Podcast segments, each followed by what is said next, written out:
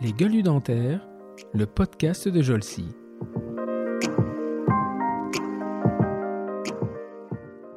C'est ça. Non, mais maintenant, on parle beaucoup sur Internet. Maintenant, c'est sur Facebook. On parle beaucoup d'onlay, tout ça. Mais à l'époque, c'est exactement les mêmes questions. Les jeunes, ils ont l'impression qu'ils découvrent qu'ils ont inventé le collage là maintenant. Mais il y a 20 ans, tout était exactement pareil. Il n'y a rien qui a changé.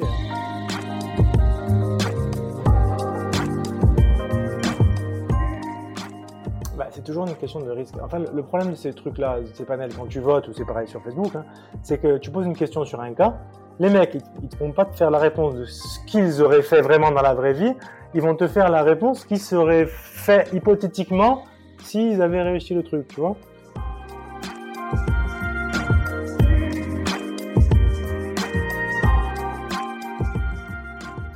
Ah non, moi, moi je suis old school. non, non, pour l'instant, j'ai Non, non, je suis pas, je suis pas numérique, j'ai pas de mojo, j'ai pas d'empreinte numérique toujours. Euh, j'ai des fraises, un contre-angle et du silicone. Pour l'instant, j'ai numérique, oui, je pense que tout le monde va, va, y, finir, va finir par y passer, mais euh, comme disait le mec la dernière fois, il y a un mec qui a voulu me prendre une caméra, j'ai pas le temps de me couper là.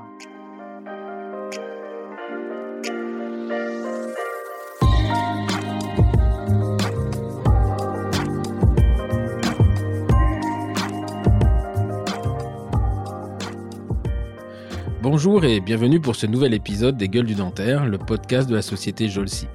Jolsi est un organisme de formation pour chirurgiens dentistes et assistants dentaires et elle gère notamment trois marques Endo Academy pour des formations en endodontie, Omni Academy pour des formations dans les autres domaines de l'odontologie et enfin AD Academy, la petite dernière, qui propose de la formation pour le moment exclusivement digitalisée pour les assistantes dentaires.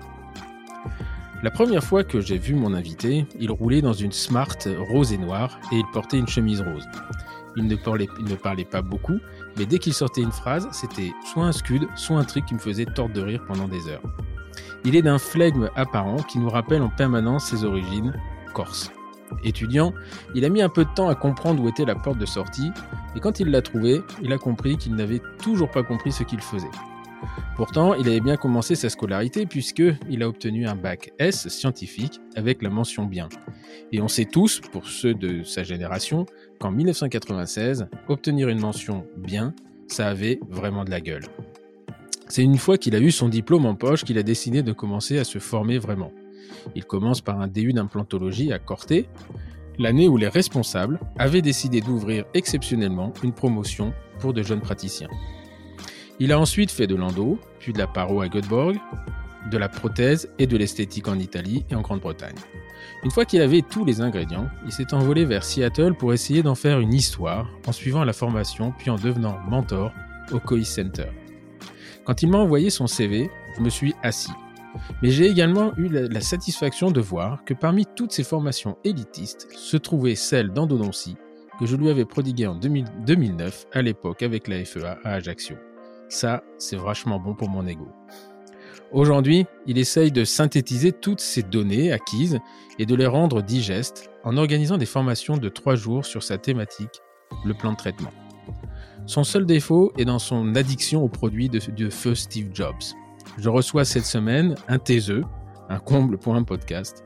Bienvenue à François Le Bigot, omnipraticien à Ajaccio. Bonjour François. Bonjour Stéphane. Je t'ai vu tiquer quand je, quand je t'ai dit Smart Rose. Oui, il était bleu.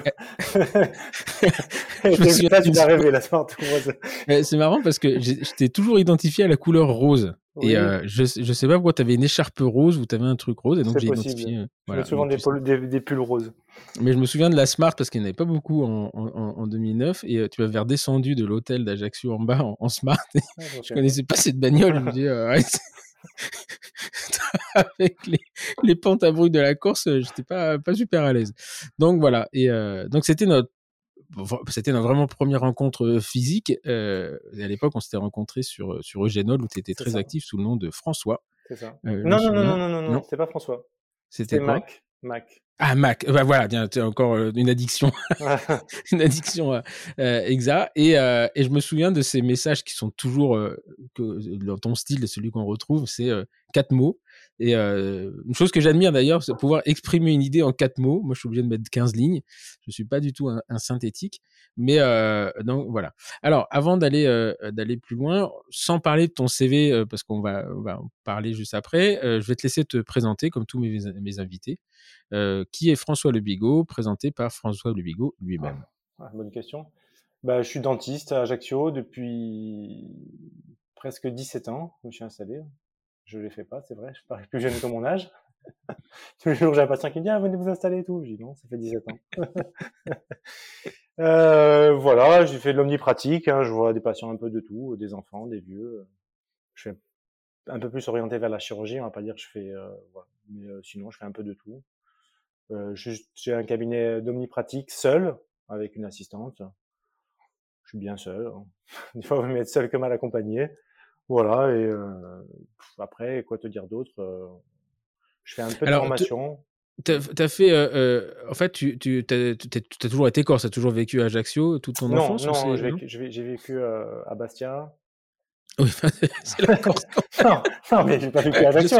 J'ai vécu à Bastia. Non, j'ai vécu à Bastia. Enfin, avant, j'étais à Maurienne, dans un petit village au sud de Bastia, et après, jusqu'à mon bac, j'étais à Bastia. Et je suis arrivé à Ajaccio euh, après la fac par hasard. D'accord, donc tu toujours, mais as toujours été insulaire, quoi. As toujours été. J'ai toujours euh, été insulaire. Je suis juste né sur le continent parce que mes parents finissaient leurs études, mais depuis que j'ai, euh, enfin, depuis que j'ai un an, je vis en Corse. D'accord. Et donc le, le, malgré mon nom, parce que des gens me demandent ah, le bigot, c'est pas Corse. Non, c'est pas Corse. C'est vrai. J'ai le défaut d'avoir un grand-père qui n'était pas, un grand-père paternel, donc qui n'était pas Corse. Ok. Et donc tu fais, tu fais toutes tes études à Bastia? Euh, jusqu'au bac, jusqu'au bac à mmh. Bastia, oui. Et, après à euh, Marseille. Ouais, c'est ça. Donc en fait, le P1, le PCM à l'époque, c'était Marseille, sur le continent. C'était Marseille, euh, en gros, c'était Marseille ou Nice. Hein. Il n'y avait pas à Corté. Maintenant, il y a la première année, il y a la première année de, je sais plus comment ça s'appelle, qui est à Corté. Passe. Mmh. Passe, je crois que c'est obligatoire d'ailleurs de faire à Corté. Donc moi, j'étais à Marseille et on est parti, de ma classe, on était plein à partir en, en médecine. Quoi. D'accord, donc tu, te retrouves, euh, parce que là c'est quand même le... Bon, après tu me diras, nous, moi j'étais parti, non je, non, je suis parti en deuxième année, moi. Deuxième année à, Reims. Mais là, comment, comment, euh, en fait, ça a toujours un côté un peu, euh, les insulaires, c'est toujours un côté un peu énigmatique, c'est-à-dire, c'est pas bon, c'est pas non plus l'Australie, la Nouvelle-Calédonie, mais c'est-à-dire qu'en fait, c'est quand même très compliqué, tout est compliqué. Ah, mais tout est, mais on se rend pas compte, mais tout est compliqué ici, même pour travailler, même tout le jour aujourd'hui, tout est compliqué. On est obligé d'envoyer sur le continent, enfin, les transporteurs, c'est compliqué. Ça paraît, enfin, ça, vous paraît pas, mais tout est beaucoup plus compliqué ici. effectivement, quand on part sur le continent, ben, c'est plus compliqué parce que on est loin on est un peu lâché. Enfin, moi, je suis parti, j'avais 17 ans, donc on est un peu, on est un peu lâché, quoi. Ouais. Et euh, c'est marrant parce que, bon, honnêtement, avoir une, mention euh, bien, un bac S en, 96, il fallait quand même s'accrocher. Enfin, c'était. Euh, je dis pas que les mentions ont plus de mmh. valeur maintenant, mais moi, j'ai eu mon bac 8 ans avant. Euh, on a toujours l'impression que c'est plus dur quand on le fait qu'avec les générations d'après, mais euh, mention bien à l'époque, euh, c'était il n'y avait, pas non plus des, des, des, des centaines. Et donc, tu, pourquoi, pourquoi médecine? C'est ah bah, pourquoi médecine? Bah, je voulais, en fait, je voulais faire, enfin, je voulais faire. je voulais faire parce qu'on ne sait pas ce qu'on veut faire en fait. Hein.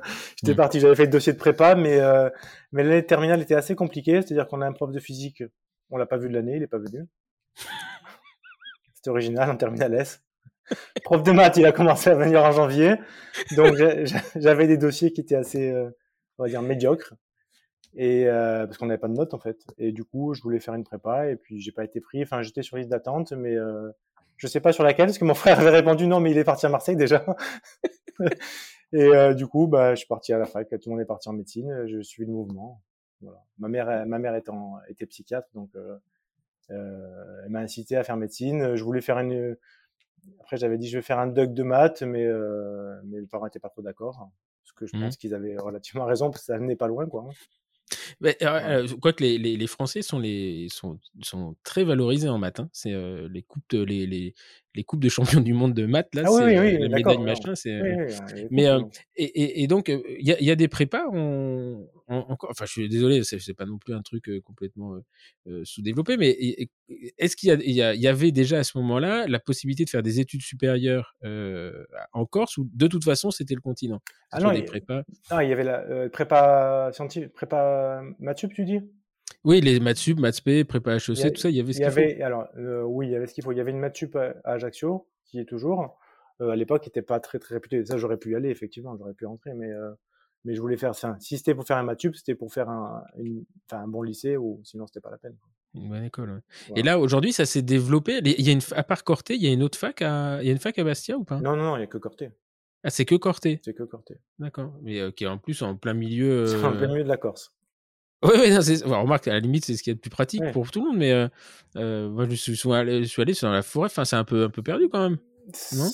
Oui, c'est un, un, gros village, quoi, on va dire. C'est un, gros, ouais, village. Il y a plus d'étudiants que d'habitants maintenant. Donc, ah ouais, ouais. Bah, c'est une grosse, enfin, c'est une grosse fac. Il doit y avoir 3 ou 4 000 étudiants quand même. Ah ouais. Et, euh, et, donc, il y a une fac de médecine ou ils font la, juste non, la première Il y a la année? première année maintenant. Maintenant, on a la première année et c'est tout.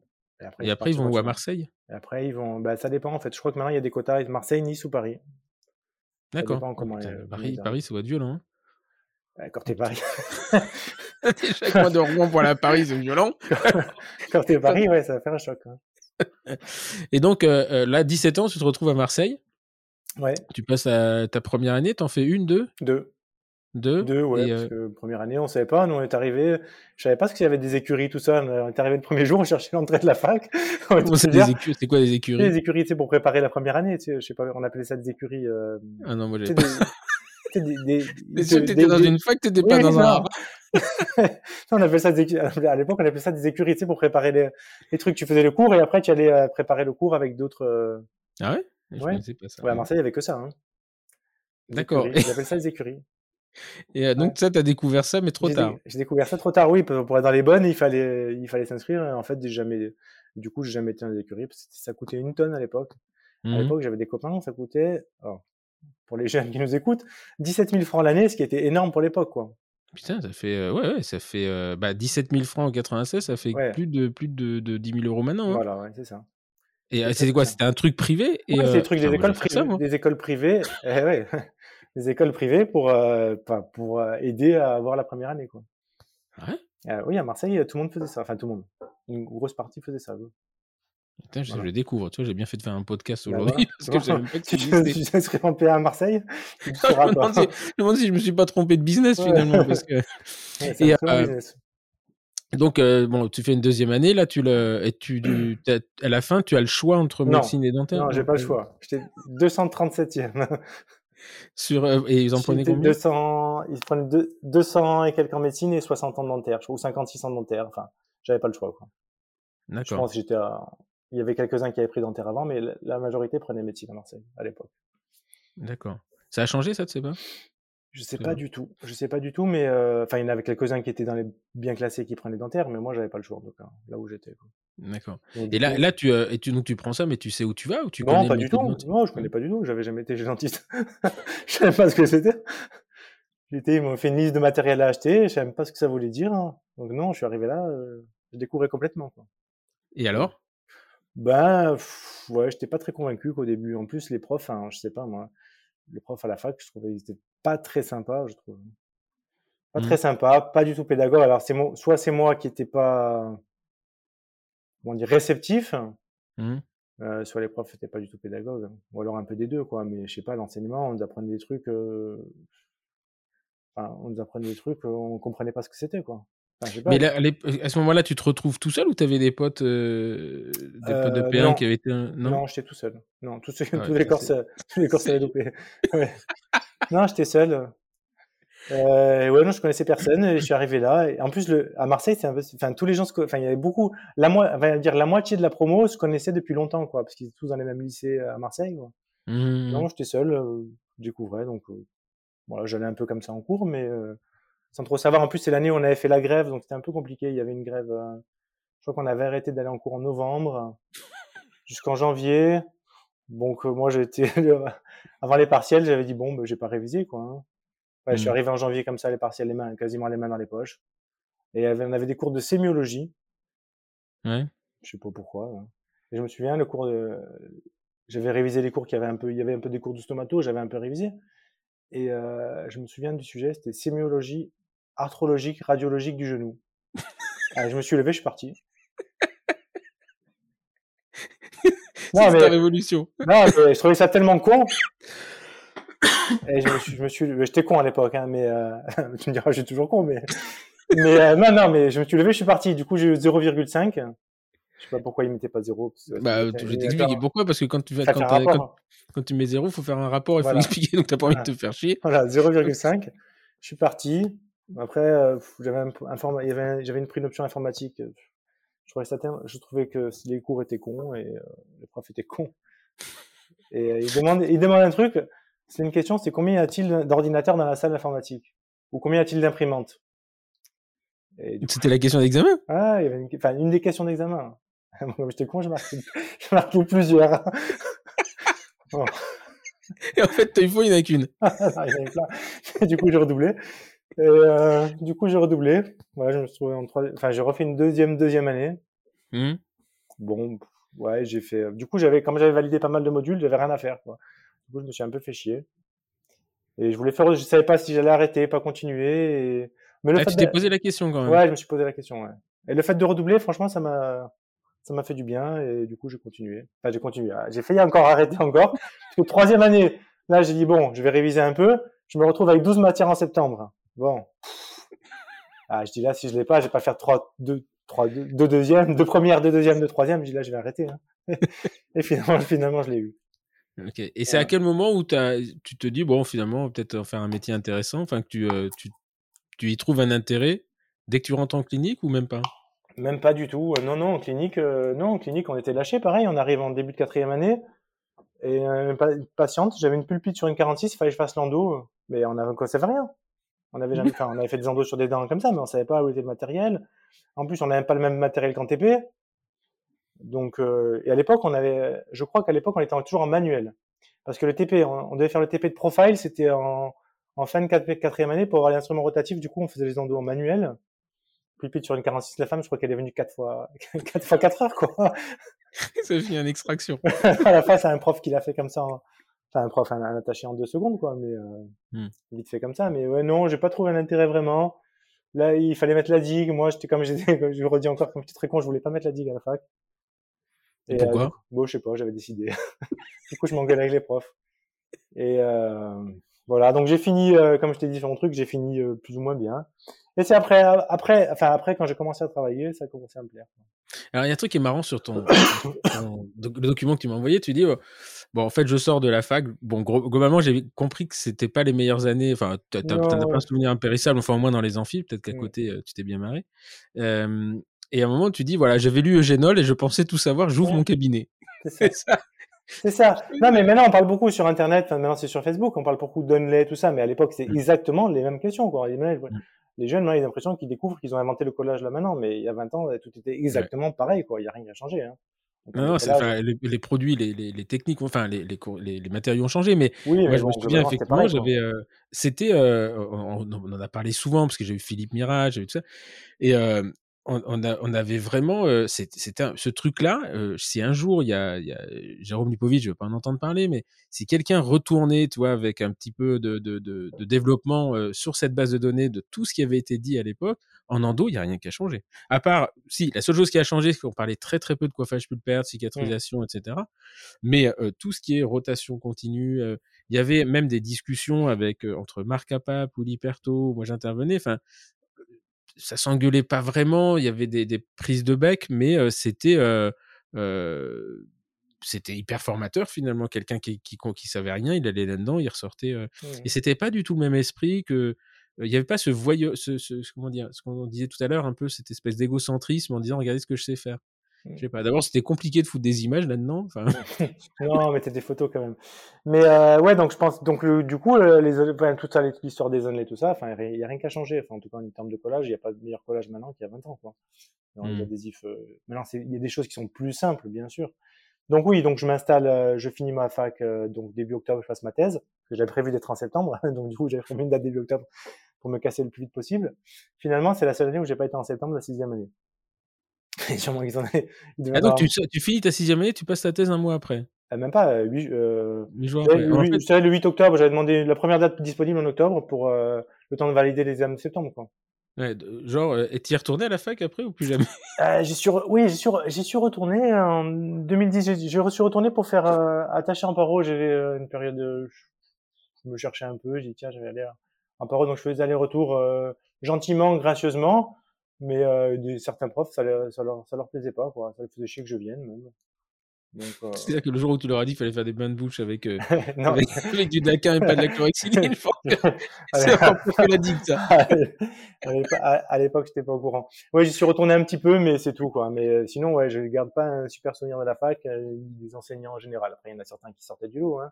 Mmh. Mais franchement, j'ai pas trouvé ça, enfin, j'ai pas trouvé ça que ça tirait vers le haut. Hein.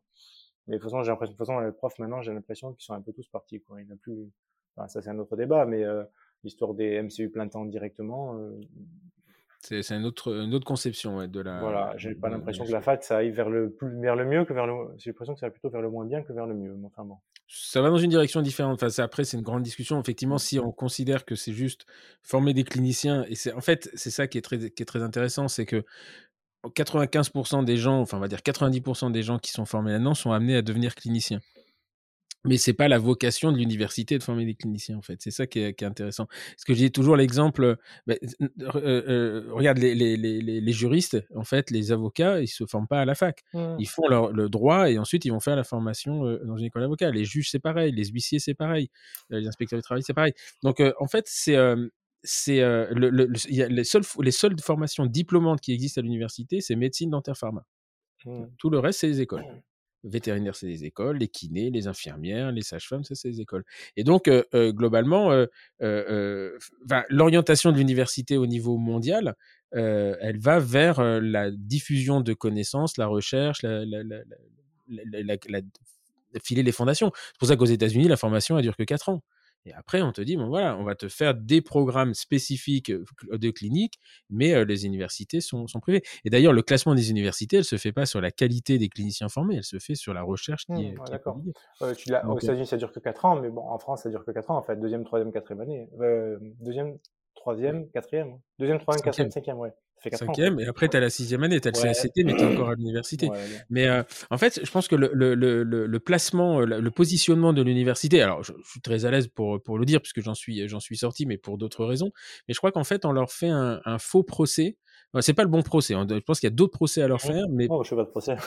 non, non, mais en fait, euh, par rapport à la fac, quoi. je pense que c'est un. Je comprends que les cliniciens ne se retrouvent pas. Il y a des très bons cliniciens aussi qui, euh, qui ont fait le, choix. Moi, j'en ai fait partie. Après, j'en suis, j'en suis sorti justement parce qu'il y a un moment, les, les moyens sont plus là à disposition. Mais euh, voilà. Donc, je pense qu'il y a une nouvelle ère qui va s'ouvrir entre le public et le privé et euh, qui est incontestable. Là, il commence à être demandeur également parce que justement, il y a un savoir-faire en pédagogie et, et, en transmission de la, la connaissance, notamment clinique, qu'ils n'ont plus les moyens d'assumer parce qu'ils sont assommés par, par, par d'autres tâches. Donc euh, voilà, je pense que ça va, se, ça va se, se, se, rééquilibrer. Mais effectivement, ceux qui ont connu l'université dans les années 80, même moi, hein, jusqu'en je suis diplômé de 94, euh, à ce moment-là, on avait quand même des, des, des gens qui étaient là en clinique, on apprenait des tours de main. Hein. Je veux dire, c'est, euh, on apprenait effectivement à mettre la digue, on apprenait à mettre une lime, on apprenait euh, et, euh, et, les mecs étaient quatre jours, trois jours en cabinet, deux jours à la fac et ils montraient ça quoi.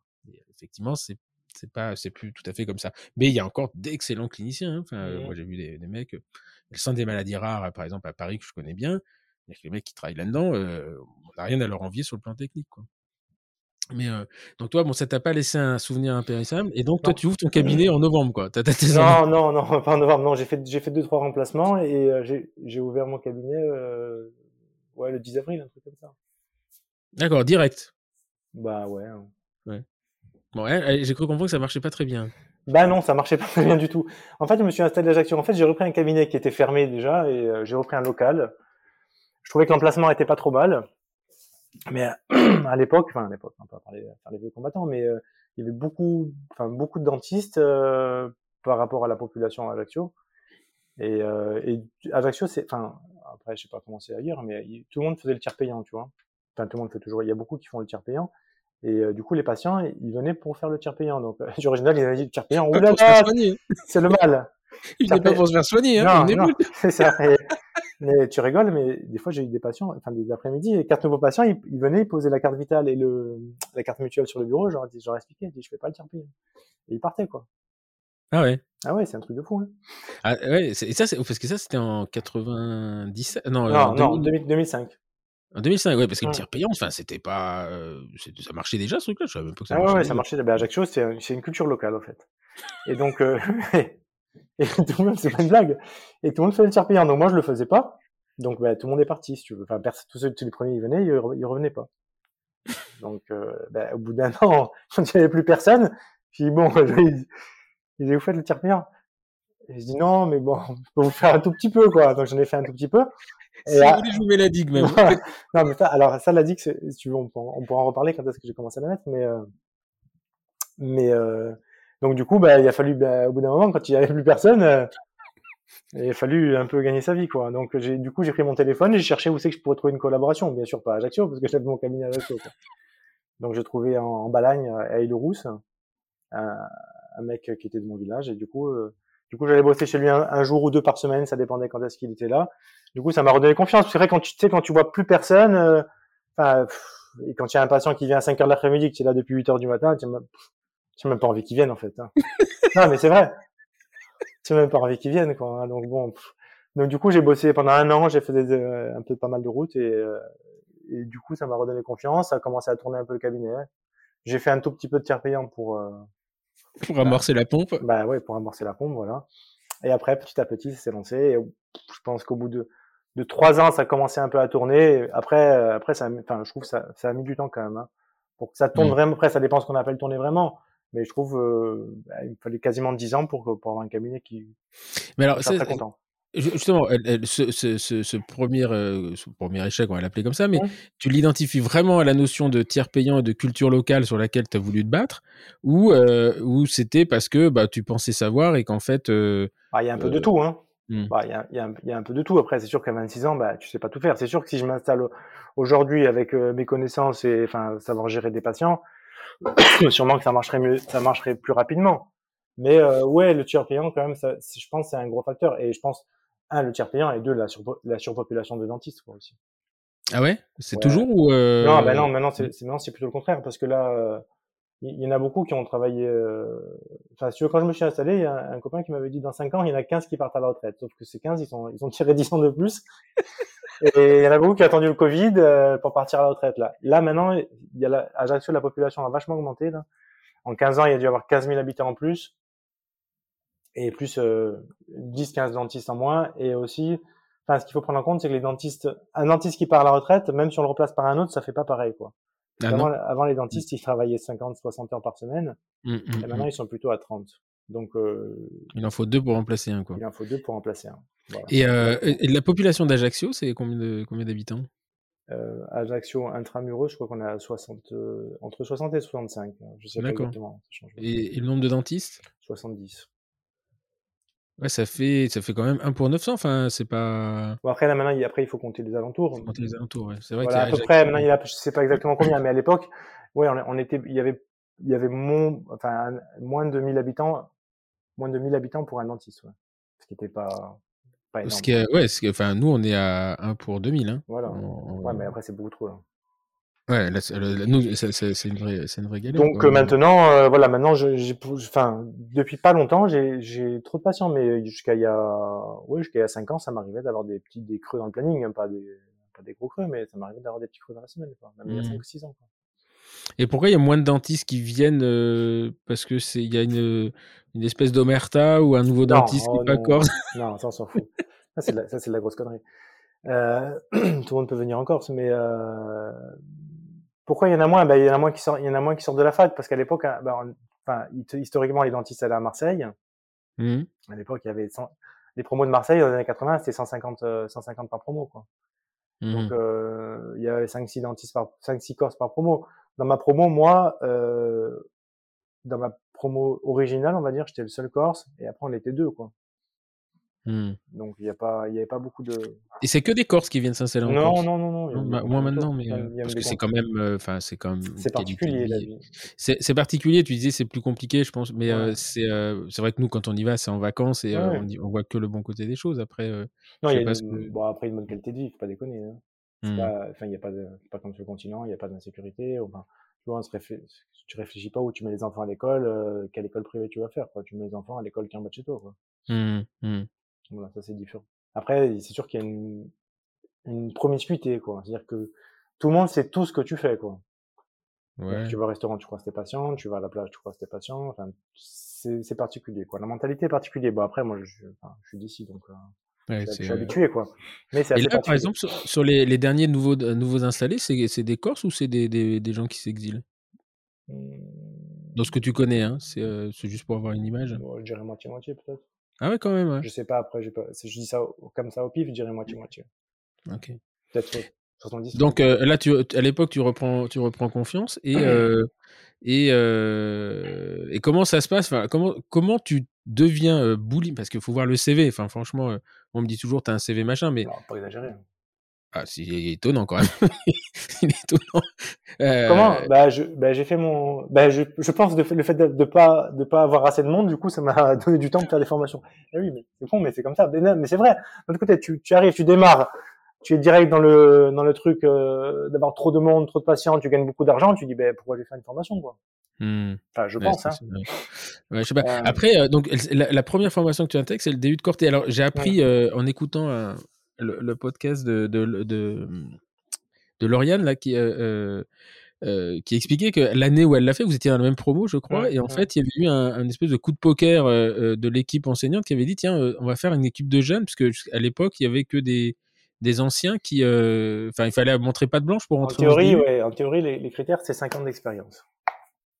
Donc, Voilà. et, et comment vous vous retrouvez donc euh, parce qu'il y avait comment elle s'appelle aussi euh, parce que moi je vous ai connu après euh, Hein à un congrès il y avait Lauriane il y avait euh, sa copine là comment elle s'appelait? Leslie. Les- Leslie Euh, donc là vous vous retrouvez quand même une bande de de, de, de jeunes euh, Ouais. ça, ça devait être quand même moitié, sympa moitié, ouais. Je pense qu'il y avait des moitiés jeunes et moitié euh, plus âgés. on va dire. ok et, euh, et et donc toi tu te retrouves là dedans et euh, c'est la première formation que tu fais en fait ça? Euh, de vraies formations. J'avais peut-être dû faire, j'ai pas, j'ai pas manqué sur mon CV, j'avais peut-être dû faire à cause de, de Génial la dentosophie, un truc un peu, c'est un truc, euh, un truc un peu, c'était bien sur le principe, euh, des, des, des gouttières aligneurs, si tu veux, pour aligner les dents. Mais après, les mecs, ils partent dans des théories. Enfin, si tu avais mal à, la 14, c'est que tu avais un problème avec ton père ou un truc comme ça. Des Ah bon trucs assez, voilà. Mais sinon, mais ma c'était pas le mari de Brigitte qui faisait ça? Brigitte Buisson il faisait ça il faisait des, des espèces d'aligneurs Non, euh, c'était pas ça. Non, c'était pas ça. Enfin, c'était un truc euh, bien sur le principe. Ça passait des, des aligneurs sous les baissons, mais c'est un peu. Mais, mais après, c'était c'est parti en gris complet. Donc voilà. Mais ma première vraie formation, oui, sinon c'est c'est le début de Corté. Ouais. Ok. Et ça, ça te. Parce que y a- c'est- la réputation de ce DU, c'est que vous. On posait des implants. Enfin, à l'époque, c'était, euh, il n'y en avait pas tant que ça, Mm. euh, de formation où ils posaient des implants. Et là, c'était. euh, vous aviez quand même bien, bien les mains dedans, hein, d'après ce que j'ai compris. Euh, oui, on posait, on posait quelques implants et on faisait des sinus. Euh, après, on faisait pas, enfin, des chirurgies. Après, nous, c'était une année particulière aussi euh, parce qu'ils ils faisaient des travaux dans les blocs à Taton, donc on s'est retrouvés à, à dans des cabinets privés. Mais sinon, oui, on posait des implants. Oui, ça nous apprend à, à mettre la main à la pâte. ouais. Mhm. Donc, bon souvenir celui-là. Oui, oui, oui, c'est un bon souvenir. Oui, je regrette pas du tout. oui. Et donc, euh, euh, là-dessus, tu commences. Donc, euh, ça, c'est le premier. Alors, ça s'est jamais arrêté, en fait. C'est, Mais avec des... ce qui est intéressant, c'est que souvent, les, gens te disent Ah, moi, je fais une formation SOP, j'ai fait GRF, j'ai fait Endo Academy, machin. En fait, quand on prend ton CV, à part la celle d'Endo où, où, je suis très, très fier, parce que le reste, il n'y a rien en France, quasiment. Quasiment rien. Non, les seules formations que j'ai fait en France, c'est bah, les gens que j'ai fait venir à Ajaccio, en fait. Non, j'ai c'est- Non, j'ai pas. la réflexion que je me faisais. Non, j'ai pas fait beaucoup de formations en France. Non, à part, bah, j'ai pas mis des trucs d'un jour ou deux, mais euh, même non, quasiment jamais en fait. hein. Non, parce que quand on prend le, quand on prend ton CV, c'est original parce que euh, euh, globalement, c'est des formations qu'on retrouve pas, euh, bah, qu'on retrouve un peu. Enfin, c'est pas des, comment quand tu les trouves ces formations? Parce que Ah, je suis en train de, je suis en train de chercher. Ouais. Alors, euh, qu'est-ce que dans l'ordre? Bah, J'ai trouvé sur internet en fait. Hein. Parce qu'en fait, à la base, à- quand je suis sorti de la fac, je voulais partir, euh, je voulais partir aux États-Unis, mais euh, faire un postgraduate. Mais, euh, mais à l'époque, c'était c'était pas c'était pas aussi simple que maintenant, tu vois. Il fallait écrire un, un courrier. Enfin, Mm. bon, il y avait déjà des mails, mais bon, c'était plus compliqué. Je devais partir et puis après, ben, pour des raisons familiales, alors, ma mère est tombée malade. Après, du coup, ça, enfin, le, le projet a été complètement abandonné. Et du coup, je voulais partir quand même aux États-Unis. Et euh, je, je sais pas comment j'avais trouvé. J'avais trouvé Sacha Jovanovic, je sais plus. Ou alors, Ah oui. euh, c'est quelqu'un qui m'avait parlé de lui. J'avais cherché, j'avais googlisé, si tu veux, son nom. Et euh, je sais pas si ça existait Google à l'époque d'ailleurs. Et je suis tombé sur sa formation en ligne. Et après, euh, je voulais m'inscrire à un cours, euh, de 4 jours à Los Angeles et il se trouve que le cours avait été euh, annulé parce qu'il n'y avait pas assez de participants. Il m'avait proposé de participer au cours, euh, enfin au master programme là, ce que j'avais fait là, Mhm, sur mhm. un, sur un an. Et, euh, et j'avais, j'ai pas, j'ai pas les sous. Malins, les mecs. Bon, les 4 jours est annulé, par Ouais. contre, il y a un an, il y Ouais, marche c'est bien. J'avais dit j'ai pas les sous. Bien, mais on peut payer en plusieurs fois et tout. Et euh, je me souviens, j'étais en voiture, euh, c'est moi qui conduisais, j'étais en voiture quand elle m'a envoyé ce mail. C'est marrant parce que des fois, tu as des trucs et je me souviens exactement où j'étais en voiture. Mm, mm. J'étais, en train, j'étais en train de monter à Bastia parce que du coup, je vais, je fais euh, 200 temps l'aller-retour. J'étais devant le stade de Florian, le stade de Bastia, et elle m'a envoyé un message. Elle m'avait dit si vous voulez, vous pouvez faire en plusieurs jours. Bon, ben, j'avais dit ok. allez. Et du coup, là, si je, ouais. reprends ton CV, là. Alors, bon, euh, f- 2009, il y a la formation, euh, la FEA. Euh, 2009-2010, Master Implant Programme euh, Mm. du CLA. Euh, 2010, euh, Göteborg, euh, une formation euh, de traitement parodonto. 2011, encore Göteborg. Euh, 2012, et là, c'était un Master de, de, de prothèse fixée avec Fradiani en Italie. Euh, le DSD avec euh, Kochman. Ça, c'est euh, quatre jours. hein. Ça c'est quatre jours. Après, il y a Urban, quand même, Isvan Mm. Urban. Ça, ça, ça- voilà. Euh, ensuite, Non, il y a ça, c'est juste pareil, c'est juste, c'est juste trois jours. Hein. Postérieur. Alors, c'est semi-direct resin artistry. Ouais, ça, c'est un jour. c'est un jour. c'est- un- un ça, c'était un jour de cours aussi. Ah bon, après, euh, euh, donc tout ça t'amène. Là, tu as, tu vas jusqu'à l'advance programme de, de les alumni de UCLA. Mm. Euh, Loma Linda, t'as dû te marrer à Loma Non, mais ça- Ça, c'est juste. Ah, tu vas pour bosser, hein Hein? Tu vas pour bosser, tu vas pas pour faire. J'avais été, j'avais, alors j'avais été là, euh, quand j'ai fait le, euh, en 2010, je crois que j'ai été une journée pour euh, pour voir et je, je réfléchissais à l'époque euh, à y aller pour à, à postuler pour faire un programme de trois ans, tu sais. Mhm. Mais euh, pff, ça coûtait quand même beaucoup d'argent pour euh, pour un bénéfice qui était pas, pas si évident que ça pour moi à l'époque, quoi. Parce que j'avais Mhm. regardé, la- les premières années c'était que de la théorie. Alors tu travaillais déjà, tu vois. Et après, les mecs, je discutais avec eux, parce que étaient ceux qui faisaient le programme, ils faisaient entre 50 et 100 implants par an dans le programme. euh. Enfin, sûrement que c'était super intéressant, mais enfin, par rapport pour retourner à Ajaccio, euh, pff, voilà. Quoi. Hmm. Mais après, c'est toujours, euh, c'est toujours le problème, c'est, euh, c'est qu'est-ce que ça va t'apporter? En fait, ce qui, ce qui t'apporte en général, c'est la, c'est une structure mentale, Euh, c'est une façon d'appréhender les choses, pas uniquement par euh, l'acte clinique. C'est que tu as, une littérature, tu Ouais, es dans un groupe. Et en général, c'est quand tu as déjà une expérience, c'est la troisième année qui est. Mais bon, tu quand même pris deux ans dans la tête. voilà. Et donc, on arrive en 2014 où là, euh, là, tu, tu, on sent que tu as, pris des, des, des, des ingrédients à droite à gauche, mais que là, il faut aller faire le gâteau quand même. Et c'est là que tu te, c'est là que tu te retrouves au Cois Center.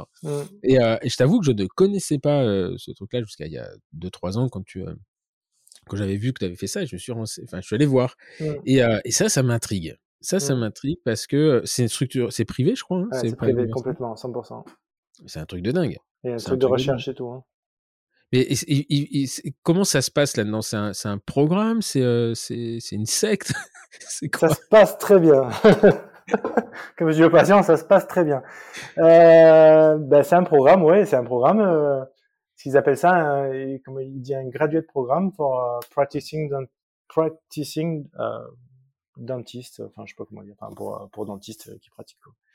Et euh, ben, en fait, tu as à l'origine, normalement, tu as 9 fois 3 jours. Maintenant, après, il a regroupé parce qu'il y a beaucoup de gens qui viennent de l'étranger. 9 fois 3 jours et là, tu apprends la dentisterie. Eh, Mais attends, t'apprends la dentisterie, tu recommences pas sur la galalite quand même. Je sais pas ce que c'est. mais- non, non, tu apprends, tu apprends la dentisterie. Non, mais tu apprends à être dentiste et tu, tu sais, parce que comme je t'ai marqué, tu sais, tu sais ce que tu fais et pourquoi tu le fais, quoi. Et quand ça marche pas, tu sais pourquoi ça marche pas. Mais c'est dire, c'est quoi? C'est, c'est, euh, il reprend toutes les disciplines une par une ou Non, euh, non, pas tous les Non, en fait, il disciplines. part de très. Il n'y a pas d'endo. Il n'y a pas d'endo. Rassure-toi, ben, il n'y a pas d'endo. Bah, c'est peut-être que ça lui manque. D'ailleurs, un Euh, jour, tu me l'avais dit. Je pense avoir fait le tour, mais il faudrait quand même que je remette à l'endo. la boucle va être bouclée. Ah, c'est bon, maintenant, alors pour le coup, là, je- pour le, pro- le problème est réglé, j'ai- un jeune qui s'est installé en dos exclusif à Ajaccio, donc ça, c'est bon. J'ai vu ça, ouais. J'ai vu ça. Ah, ça, je, ouais, pour pourtant, j'y avais pensé, hein, mais je me suis dit maintenant, ça vaut plus le coup. Ah, il y a encore de la place, hein, je pense. Et euh, donc, euh, oui, tu apprends tout. Tout. Donc, ça commence. En fait, je suis allé là-bas parce que donc j'avais mis Fradiani. Fradiani, c'était super le cours. D'ailleurs, comme je t'ai marqué sur, je t'ai marqué sur mon truc, ça ça m'a Mm. donné envie de faire des formations. Et euh, mais le problème, Fradiani, tout était super, mais le mec, il était là. Alors, euh, il, part, il nous expliquait qu'il faisait un bridge provisoire. Il partait, il y avait ses deux assistantes qui enlevaient tout le ciment, qui restaient une heure pour enlever tout le ciment provisoire. Mais euh, après, il y avait son prothésiste au cabinet, enfin, ou le prothésiste à côté. Enfin, tu vois, c'est pas des, c'est pas des trucs qui sont vraiment applicables, quoi. Mmh, mmh. Enfin, tous les jours. Et il manquait un truc d'occlusion, quoi. Et euh, je cherchais une formation aux États-Unis, enfin aux États-Unis. Oui, je cherchais aux États-Unis, puis j'aime bien les États-Unis. Et, euh, et j'avais vu une formation de Frank Spear. Je sais pas si tu- Mhm. c'est, un, des gros euh, aux, aux États-Unis. Gros, gros machin. C'est là que tu m'avais envoyé, je me souviens, leur ça. page euh, en me disant, pour moi, le e-learning, c'est ça. Ça. J'ai ouvert la page, j'ai refermé, je me suis dit, j'y suis pas là. Et euh, du coup, je voulais voir Frank Spear. Et alors, je, je suis pas sûr de l'histoire. Il faudra qu'on lui demande. Il faudra que je lui demande un jour. C'est un copain, Karim, Karim Karmous. Il m'avait dit non, va, va plutôt à Seattle. Tu verras, Coist, il, a- il a, il a un beau bateau, c'est mieux. Me- alors, je, me- je, me souviens plus quand est-ce qu'il m'a dit ça et j'arrive plus à retrouver le message. Et du coup, et euh, pour, les, pour la petite histoire, Coist était ancien associé de euh, Spear et Coist. Avant, ils étaient associés tous les deux ensemble. Mhm. Ils faisaient des formations ensemble. Et euh, du coup, j'étais voir ce site internet là, et euh, je regarde le cours. Donc, c'était plan de traitement et occlusion. Et moi, je me dis plan de traitement, bon, je connais tout, pff, ça fait chier, putain, d'aller là-bas pour ça, alors que je connais, tu vois. Et, euh, et le cours, c'était un site internet, on aurait dit un site des années 80, même si n'existait pas internet à l'époque. Il y avait quatre lignes et c'est 10 000 dollars les cinq jours. Hmm. Tu vois, 10 000 dollars les cinq jours, ça fait quand même des ronds, quoi. Mm, mm, mm. Et j'envoie un mail, je demande des précisions, elle me dit, bah, allez voir le site. Allez voir. plusieurs fois parce Non, que non, non, même pas. Euh, allez voir le site. Et euh, ok, je vois le site. C'était complet un an à l'avance. Ah, Ah. complet un an à l'avance, ça doit être bien. Et donc, je, Comme quoi la secrétaire elle bien formée, en fait ils avaient pas lancé le truc encore. et, donc je cherche sur internet et je trouve pas grand chose. Juste, je trouve un mec, un, un commentaire sur, parce qu'à l'époque on n'en parlait pas trop de, de quoi. Il n'était pas trop connu en Europe. Et je trouve un commentaire d'un mec, un russe. Il a, il a dit. Euh, j'étais chez Fradeani, j'étais voir Galip Gurel, euh, il y avait un troisième, je sais plus qui, je pensais tout connaître et j'étais chez Coy, j'ai tout redécouvert. Bon, je dis, bah, ça a l'air bien. Et j'ai été là-bas et euh, ouais, tu prends, tu prends un train dans la gueule, quoi. Mm. que les cours, c'est donc le premier cours, c'était cinq jours. J'ai fait lundi, du lundi au vendredi, c'est 7h 18h Ah ouais, ça avec- pas. avec une heure de pause à Mm. midi, donc à midi pile. Et euh, ouais, j'ai dit ouais. ouais, et, euh, après, je me suis posé la question parce qu'il y a des, concepts qui sont pas vraiment ce qu'on apprend, enfin ce qu'on apprend d'habitude, on va dire. Dit, donc soit ce mec est complètement fou, Ouais. Il est super fort. Et, et en fait, il est super fort. Donc du coup, je me suis réinscrit, j'ai enchaîné quasiment, j'ai tout fait en un an et demi. j'ai fait une petite pause parce que j'ai eu une fille entre temps. Donc quand même, je suis resté pour l'accouchement. j'ai fait une pause de six mois pour y aller. Et euh, j'ai tout fait en... Donc en fait, tu fais tes, ces cinq premiers jours et c'est quoi? C'est le mec qui te donne l'eau à la bouffe, hein, il te donne envie de. Euh, ah ouais, tu découvres ouais, le truc et après il te vend le programme. Après, bah, après, tu t'inscris comme tu veux, en fait. Tu peux le faire en plusieurs fois. Il y en a qui le font sur un an, deux ans, trois ans, euh, même cinq ans. hein. D'accord, c'est des modules. Tu t'achètes. tu C'est des modules, ouais. T'inscris à quel module? Il y a juste, euh, tu peux pas faire dans n'importe quel ordre. Hein. Forcément, tu peux pas faire le dernier en premier. Mm. Mais après, tu peux faire, il y a, euh, tu peux faire certaines dans le désordre, mais euh, voilà, tu t'inscris là-bas et franchement, ouais, c'est, euh, c'est fantastique, quoi. Et pour un dentiste qui aime son métier, ce qui n'est pas la règle, hein, Mm. euh, c'est comme tu mets un gosse à Disneyland, quoi, là-bas. Mais qu'est- qu'est-ce qu'il y a d'exceptionnel dans ce qu'il dans ce qu'il enseigne en fait? Bah, c'est, difficile à expliquer. Ouais, c'est- en fait, ça me fait penser à ça me fait penser à une visite. Moi, il y a des j'avais pas mal bougé euh, à un moment donné et il y a un des trucs qui m'ont marqué, notamment la, en Nouvelle-Calédonie, la piscine, euh, ce qu'il appelle la piscine naturelle. Et euh, en fait, t'arrives pas à expliquer quand le mec dit mais c'est quoi qui est génial? Tu, tu peux pas expliquer. Il faut voir quoi. C'est Ouais, euh, génial, ouais. Ouais, c'est, difficile à expliquer, mais il faut, faut aimer son boulot. Après, j'ai envoyé quelques personnes là-bas, du coup. Et franchement, ils ont tous été contents. Il y, a- il y en a un qui s'appelle Arnaud. euh, non, comment il s'appelle? De, de Mollard, Mollard Guillaume euh, Gardon-Mollard. Guillaume Gardon-Mollard, Ouais. ouais. Il l'a fait lui aussi. Oui, lui, là, il a, il a commencé, euh, je le connaissais pas à l'époque, il a commencé juste avant moi. D'ailleurs, une fois que j'étais inscrit, j'avais trouvé, j'avais vu qu'il était, euh, qu'il avait commencé, je sais plus comment j'avais eu ça, c'est un copain qui m'avait dit. Du coup, je lui avais passé un coup de fil, mais bon, j'étais déjà inscrit. Il a commencé avant moi, mais j'ai fini avant lui. Ouais, parce que- en fait, c'est ça qui est intéressant, c'est-à-dire que vous- tu peux faire les modules euh, au fil de l'eau, quoi. Tu t'inscris euh, comme tu veux. C'est ouais. ça. Il y en a, il y en a qui le font d'affilée. Il y en a, il y en a, le record, il y en a un qui l'a fait en six semaines. Il a réussi à goupiller tout en six semaines. Mais après, ça fait beaucoup, beaucoup, beaucoup d'informations à digérer, quoi. Hum, hum. Après, c'est peut-être pas la peine de faire trop vite. Et et après, c'est peut-être pas la peine de le faire trop tôt. Je pense que c'est bien d'avoir au moins 5 ans de pratique euh, pour le faire, c'est pas mal. Quoi, parce que... Et donc là, il aborde tout. Il aborde l'occlusion, la prothèse, la paro. Euh... Euh, oui, tout. Ouais, alors en fait, les modules, alors je vais te les dire dans l'ordre. Hein. Tu as plan de traitement 1. Après, mmh. dans l'ordre, tu as occlusion 1. Après, paro, euh, mais paro en, en, relation à la resto, on va dire. Mmh. Euh, après, tu as euh, biomécanique, c'est-à-dire c'est tout ce qui est les dents, c'est-à-dire tout ce qui est prothèse, couronne, mmh. bridge, onlay, facette. Euh, après, tu as le module 6-7, euh, c'est prothèse sur implant.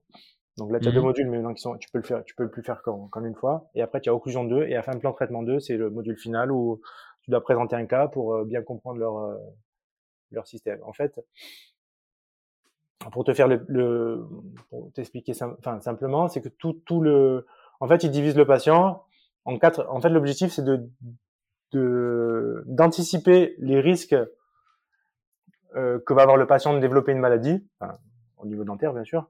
Euh, il divise le patient en quatre catégories, savoir euh, esthétique, fonction, fonction ou occlusion, biomécanique, donc tout ce qui est les dents, et enfin paro.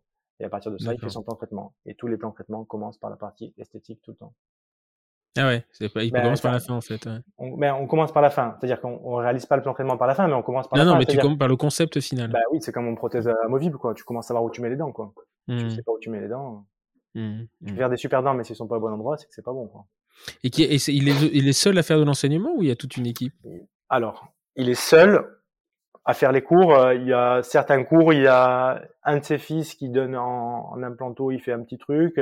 Et le cours de paro, il y a le cours d'occlusion, il y a quelqu'un qui fait un cours de deux heures. Mais en gros, il fait 99% du programme. Quoi. Ah, putain, et le mec, il fait de 7h à 18h. Euh... Mmh, mmh, mmh. Il est là avant, parce qu'avant, on prépare, on prépare la journée à, 6h du matin. si tu veux, moi, j'ai fait ce qu'on appelle le mentor exam. Donc, après, une fois que tu as tout fini, une fois que tu es allé une fois, au moins une fois au symposium, parce que tous les ans il y a un symposium, c'est-à-dire tous ceux qui ont fini le programme peuvent s'inscrire au symposium pour voir toutes les nouveautés de l'année, toute la littérature qui est sortie de l'année, il fait un update, une mise à niveau. Et euh, donc euh, le matin à 6 heures, il y a les mentors. Donc les mentors, il y en a cinq parcours, je pense, et euh, deux cliniques à l'instructeur. c'est ceux qui chapeautent les mentors. Euh, le matin, à 6 heures le matin, on est déjà là pour préparer la journée. Donc lui, il est là à 4 Mais alors, attends, je comprends pas. Parce que lui, il fait les cours. Et les mentors, ils font quoi Les, mentors, alors, les mentors, c'est des, s'il appelle les facilitateurs learning. C'est-à-dire qu'ils ont, ils ont un groupe de 8 à 10 étudiants, en fait, et ils leur euh, préparent avant, euh, avant le cours, ils leur disent tout ce qu'il faut préparer et vérifier que tout soit bien compris. Et ils leur expliquent pour quand, il y a des TP, euh, ils les aident à comprendre, ou s'ils ont des questions, euh, voilà. Ou préparer les cas cliniques aussi qu'ils doivent montrer, que doivent montrer certains étudiants. D'accord. Et donc toi, tu as passé. Euh, donc là, lui, euh, tu peux progresser et devenir mentor. Mentor. C'est ça. Tu peux devenir mentor, c'est ça. Donc moi, je suis actuellement, je suis mentor, et donc euh, tu vas là-bas et tu encadres un groupe d'étudiants pendant la semaine ou trois jours ou cinq jours, ça dépend. D'accord. Et tu vas tous les, tu vas souvent bah, Souvent non, de toute façon on n'a pas pu y aller pour l'instant. Enfin, on pouvait ah plus y aller jusqu'à mmh. dans 15 jours, on peut retourner. Non, non, je vais pas souvent. Normalement, pour faire mentor, normalement, je suis inscrit en novembre l'année prochaine. Mmh. Et voilà, sinon je vais aller faire participer à un autre cours là, mais euh, un cours annexe en, en avril. Et, quel est, quel est, enfin, quel est l'intérêt pour toi de, de, de, devenir mentor là-bas? C'est que ça te permet de revoir. Euh... Ah, d'apprendre, ouais, d'apprendre toujours. franchement, chaque fois qu'on va là-bas, on apprend des nouvelles choses. Quoi. Ah ouais.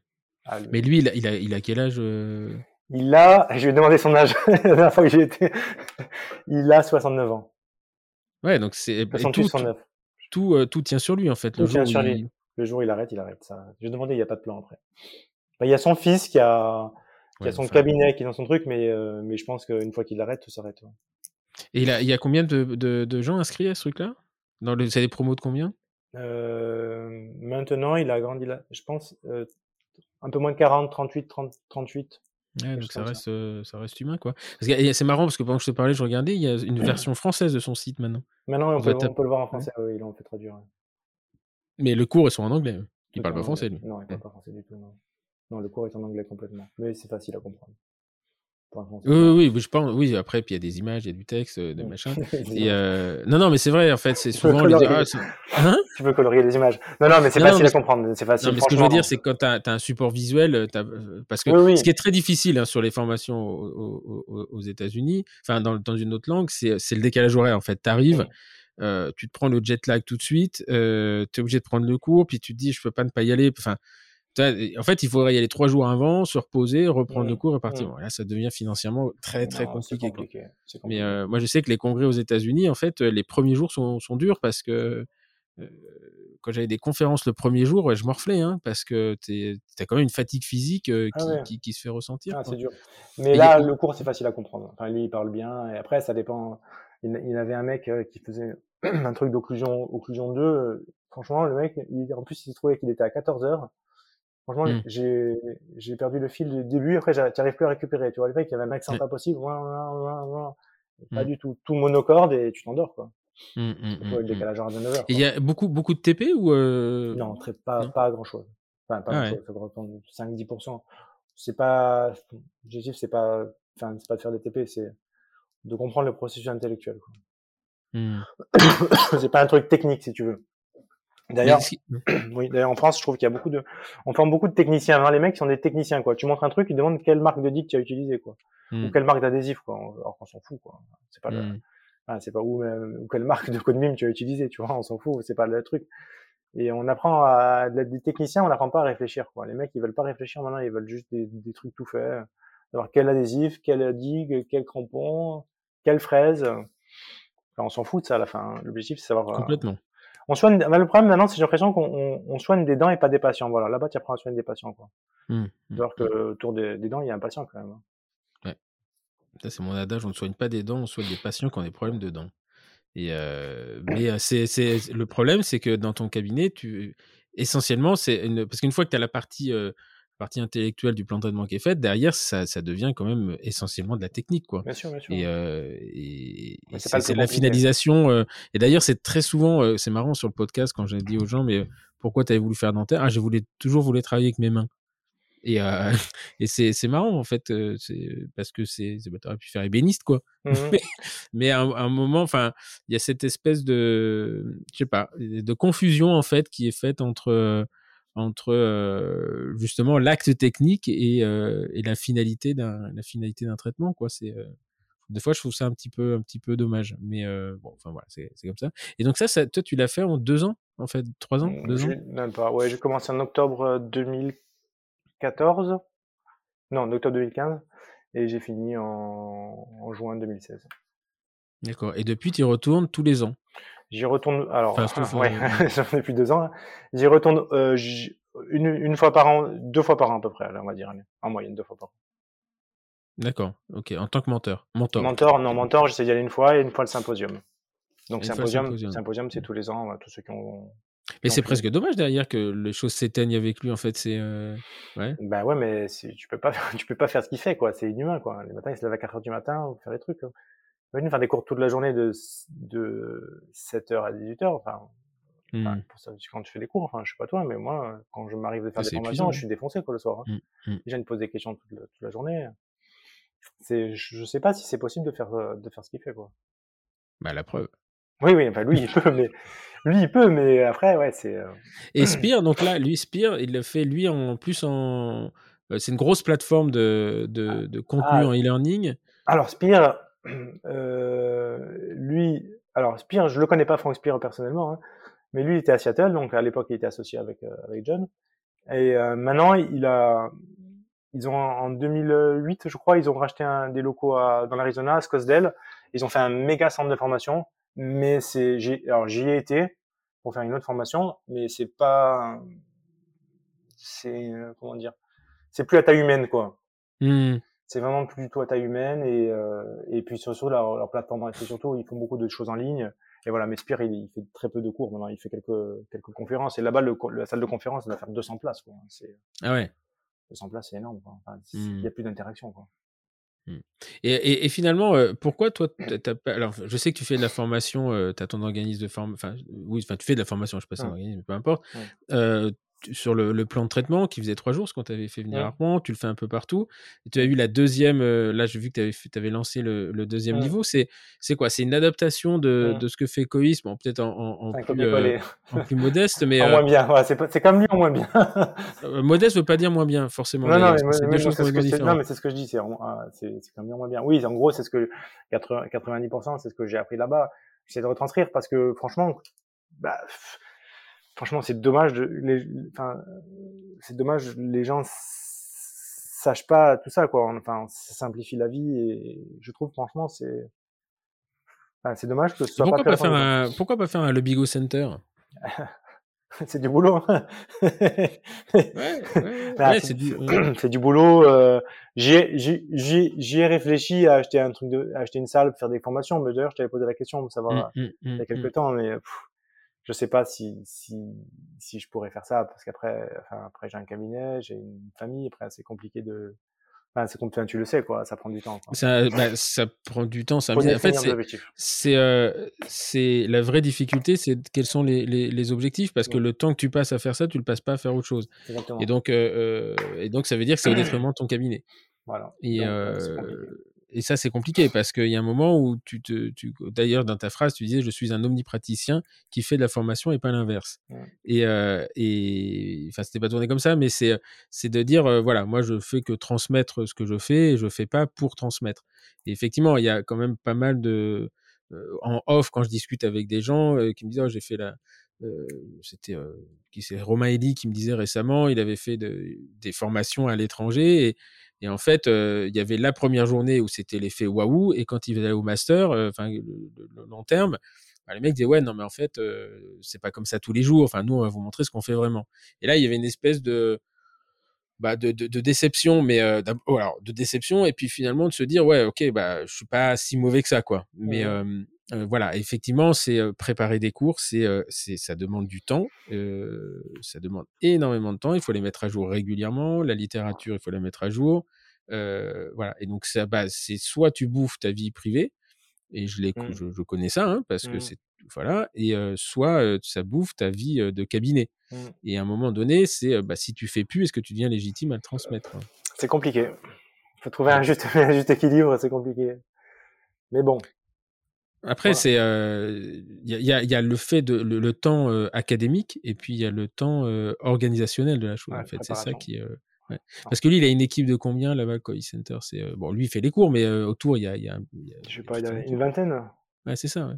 Ouais, il doit être une vingtaine actuellement, oui. C'est obligé parce qu'ils ont des graphistes, il y a plusieurs graphistes. C'est, euh, c'est un gros, une grosse structure. Quoi. Hum, hum. Lui, il Non, non, travaille euh, euh, plus trop. ouais, il travaille. euh, Alors, je sais pas, j'ai pas de dernièrement, mais dernière fois qu'il nous a parlé de ça, il travaillait 60 jours par an au cabinet, quoi. Ça fait un jour par semaine en moyenne. ouais. Ouais, Un peu, ouais, un, tout- oui, un jour, ouais, un jour, un, jour et demi, on va dire. Ouais, Et il fait mais 100 c'est enfin ouais. 160 jours de formation Putain. plus- et 20 jours de conférence. C'est beaucoup. Hein. donc tu vois, ça fait euh, cent- ça fait euh, Ouais. euh, 160 plus 20, 180, ça fait 240 jours. Le mec, il bosse 240 jours. Mm. Pour un, pour un Américain, c'est normal. Pour nous, c'est énorme. hein. C'est c'est énorme. C'est énorme. Parce que euh, ça voudrait dire que tu travailles 5 jours par semaine. Déjà, 5 jours pleins par semaine, sans prendre de vacances, c'est 250 jours. Mhm. Donc, euh, 260 jours, ça fait ça. Mhm, c'est énorme. Donc, euh, s'il a un bateau, c'est qu'il part un peu en bateau. Donc, ça veut dire que le mec, il travaille plus de 5 jours par semaine. Ouais, non, Et c'est- pas des journées, c'est pas des 35 heures par semaine, quoi. Quand tu fais des formations, euh, c'est des. Donc c'est compliqué. Non, pourquoi pas. Enfin, un le Bigo Center, oui. Donc pour l'instant, c'est c'est pas du tout d'actualité. Après, Mhm. j'avais envisagé d'acheter une salle de cours, mais c'est pas vraiment un center. Est-ce que ça Alors j'avais envisagé, j'avais envie d'acheter un local, plus pour des raisons pratiques, parce qu'en fait, euh, à Ajaccio, c'est compliqué de trouver une salle. euh, Voilà, mais pour l'instant, pour l'instant, c'est pas, c'est pas d'actualité. Hmm. Après, euh, le- faire, faire attention parce que tu as, la partie visible. Effectivement, pour l'instant, c'est de se dire ouais, je trouve une salle, c'est chiant, j'achète une salle. En fait, c'est pas ça le plus dur, hein, parce que les salles, t'en trouves. Enfin, euh, globalement, une fois que t'en as trouvé une, il suffit d'y retourner. C'est pas vraiment ça le problème. Le vrai problème, c'est l'organisation de derrière. Enfin, parce que, parce que l'autre jour, on en discutait avec, euh, je sais plus qui, et, et- et il me disait, mais euh, on a, euh, je je sais plus combien de journées, on a plus de 60 jours de formation euh, physique euh, sur l'année. C'est 60 mariages à organiser, Mmh. en fait. Et, et c'est ça qui est compliqué, c'est l'organisation, l'administration, les certifications, les, les, les, dossiers, les, les devis, les conventions de formation, etc. Et, et c'est pour ça que les gens se professionnalisent et, et, vont chercher ensuite à travailler en collaboration avec des formateurs parce que ça devient, c'est deux métiers qui deviennent complètement différents, quoi. Et c'est dommage, c'est dommage parce que j'ai créé un édito là pour, pour un journal qui s'appelle Alpha Omega News, justement en disant le problème de cette professionnalisation, elle, elle a des intérêts. L'inconvénient, c'est que ça va tuer les petites structures qui ont fait la richesse de la formation en dentaire que nous on connaît. Parce que les zones la FEA à l'époque, c'était un, tout petit truc, on se baladait. Euh, moi, je disais aux gens, bah, vous trouvez 15 personnes et puis on vient chez vous, quoi. Et, et c'était, c'était très sympa et, et tous les gens qui, ont, qui l'ont suivi m'en parlent encore. Aujourd'hui, on fait la même chose, mais beaucoup plus professionnalisé et euh, avec plus de contraintes et de stress pour nous, en fait. Et euh, je, trouve ça, je trouve ça un peu dommage. Je un peu dommage. Tu fais un peu de formation, toi, à Ajaccio, là-bas? Enfin, pas, pas des gens qui viennent, euh, mais en local. C'est-à-dire? Bah, Des formations pour, euh, ah, pour les dentistes corses. Ah non, non. Non, je fais quelques formations. Alors, je fais un peu de chirurgie, donc j'ai quelques correspondants. Des fois, on fait des soirées, même si là, bon, un peu compliqué les soirées. C'est un restaurant euh, mmh. depuis l'année dernière, mais sinon, non, je fais pas de formation pour les. Enfin, il y en a certains qui viennent s'inscrire à ma formation, si tu veux, mmh mais euh, c'est pas la règle, quoi. enfin, souvent, quand je fais une formation sur, normalement, on prend, je, je, on limite à 16 personnes. Il y en a un qui vient de, de Corse que je connais, et il y en a 15 qui viennent du continent. Ou... Mmh. Et, euh, et, là, le, le, donc toi, tu fais tes formations en... chez toi, enfin, tu organises tes propres formations. Et après, donc, bon, tu l'avais fait une fois pour nous à, à mmh. Rouen, là, quand mmh. ça avait. Mmh. Qu'est-ce que tu avais eu, toi Lubrizol ou les grèves ou, euh, Lubrizol, c'est des trucs qui avaient explosé, ouais. Parce que en fonction des conférenciers, il, se passe toujours quelque chose. Euh, donc toi, c'était Lubrizol, ouais, c'était euh, c'était chaud quand même. Hein. On avait une usine de pétrole qui avait qui avait pété là, et euh, nuage noir comme après très très impressionnant. Après, tu le fais beaucoup chez Clinical, je crois, à, à Lyon. Je l'ai fait une fois par enfin, une fois par an chez Clinical, ouais. ouais. Et, et après, tu fais des formations à la demande, c'est-à-dire comment ça se passe? C'est toi qui organises et recrutes ou? Ça dépend. Je, je, je, je, je, fais à la demande de temps en temps. Là, j'en fais une là, dans trois semaines à la demande. Sinon, c'est moi qui organise, mais euh, là, je vais aller aussi à, Campus Clinique, là, chez mon copain Jérôme Gandois, mmh en l'année prochaine. Mais sinon, normalement, c'est moi qui organise. Après, si on me demande, des fois, je, je fais pour un groupe. Après, les groupes, euh, c'est piégeux, des fois, les groupes, parce que tu sais pas qui du tout qu'il y a. Et c'est comme si... Pour, en fait, le problème de la formation, ben, tu le sais, c'est bien que les groupes sont homogènes, quoi. Mmh. Et l'horreur, c'est quand il y en a un qui, il y en a la moitié qui ont 25 ans et l'autre moitié qui a 60, quoi. Mmh. Du coup, ils n'ont pas les mêmes questions, ça va pas à la même vitesse, c'est compliqué. Mmh. L'idéal pour moi serait de faire moins les formations et l'idéal serait que, enfin, c'est une formation, je pense, pour des gens qui ont entre 5 et, et 15 ans d'expérience, quoi. Après, le mmh. problème, au bout de, s'ils ont plus de 25 ans d'expérience, c'est qu'ils savent tout. Et ceux que, ceux qui ont zéro expérience, ils savent tout aussi. Mais c'est pas la même chose. Parce qu'ils ont tout vu sur Instagram. Ouais, ouais. après, bon, mais c'est normal, là, hein, tout comme ça, oui, non, mais euh, c'est normal. Mais, mais je pense que c'est une formation qui est bien pour, euh, je pense que c'est une formation qui est très bien pour les gens qui ont au moins 5 ans d'expérience. Oui, parce que ça, ça, se coud un peu quand même. Hein. Bah, oui, c'est différent, c'est différent. Après, je pense qu'après, il faut rentrer dedans. Alors après, il y en a qui doivent euh, rentrer chez eux et hum, mettre leur support de cours euh, de côté, ou s'en servir pour caler la table. Mais, euh, mais franchement, s'ils si, appliquent, après, le, le, problème, le problème que j'ai, enfin que j'ai, c'est pas un problème, mais l'objectif de la formation, c'est que ça serve à quelque chose. Hein. Sinon, moi, faire des formations, faire des formations, ça m'intéresse pas quoi. Moi, je veux que les participants ils appliquent euh, ce que j'ai essayé de leur enseigner. Le problème, c'est que pour l'instant, ben, j'ai fait qu'une seule formation, à part la version bêta là, de, du, du, volume 2. Mmh. Mais euh, le truc, c'est que je pense que cette formation-là, elle est bien, mais quand tu peux revenir, si tu veux, pour en reparler, pour montrer des cas et pour voir ce qu'il n'y a pas, et pour c'est à, partir de la deuxième formation que tu commences à, à débloquer quelque chose, quoi. Ouais, c'est-à-dire, en fait, euh, le, moi, le peu que j'en ai vu, parce que j'étais passé euh, le brisol, le j'ai deux, trois soucis à régler. Euh, le peu que j'en ai vu, c'est qu'en fait, c'est pas un truc dans lequel tu pioches. C'est un concept. C'est ça. T'es obligé de tout prendre, en fait. et effectivement, quand tu arrives et que tu dis, bah, la chlorhexidine tue les fibroblastes, et donc il faut pas faire de bain de bouche avec, après chirurgie, il faut prendre du daquin. À un moment, toi, tu es un mec qui, qui un mec qui fait. Non, non, mais je simplifie, mais. Alors, mais le truc, la, la chlorésine fibroblaste, enfin, il faut pas faire de bain de bouche juste après. Ça, même, je l'avais appris avec Sacha Jovanovic, mais ça, c'est, autre chose, c'est plus en, en paro. Mais bon, vas-y. Oui, oui, non, mais ce que je veux dire, c'est, euh, euh, tu peux comprendre qu'un mec qui a 25 ans d'expérience, qui a bouffé de la chlorhexidine, euh, mmh. euh, qui a pressé la chlorhexidine, à un moment, tu lui dis, Coco, t'es juste à tuer tes fibroblastes. Le mec, il te dit, attends, ça fait 25 ans et mes patients, ils cicatrisent. Mmh. C'est pas faux.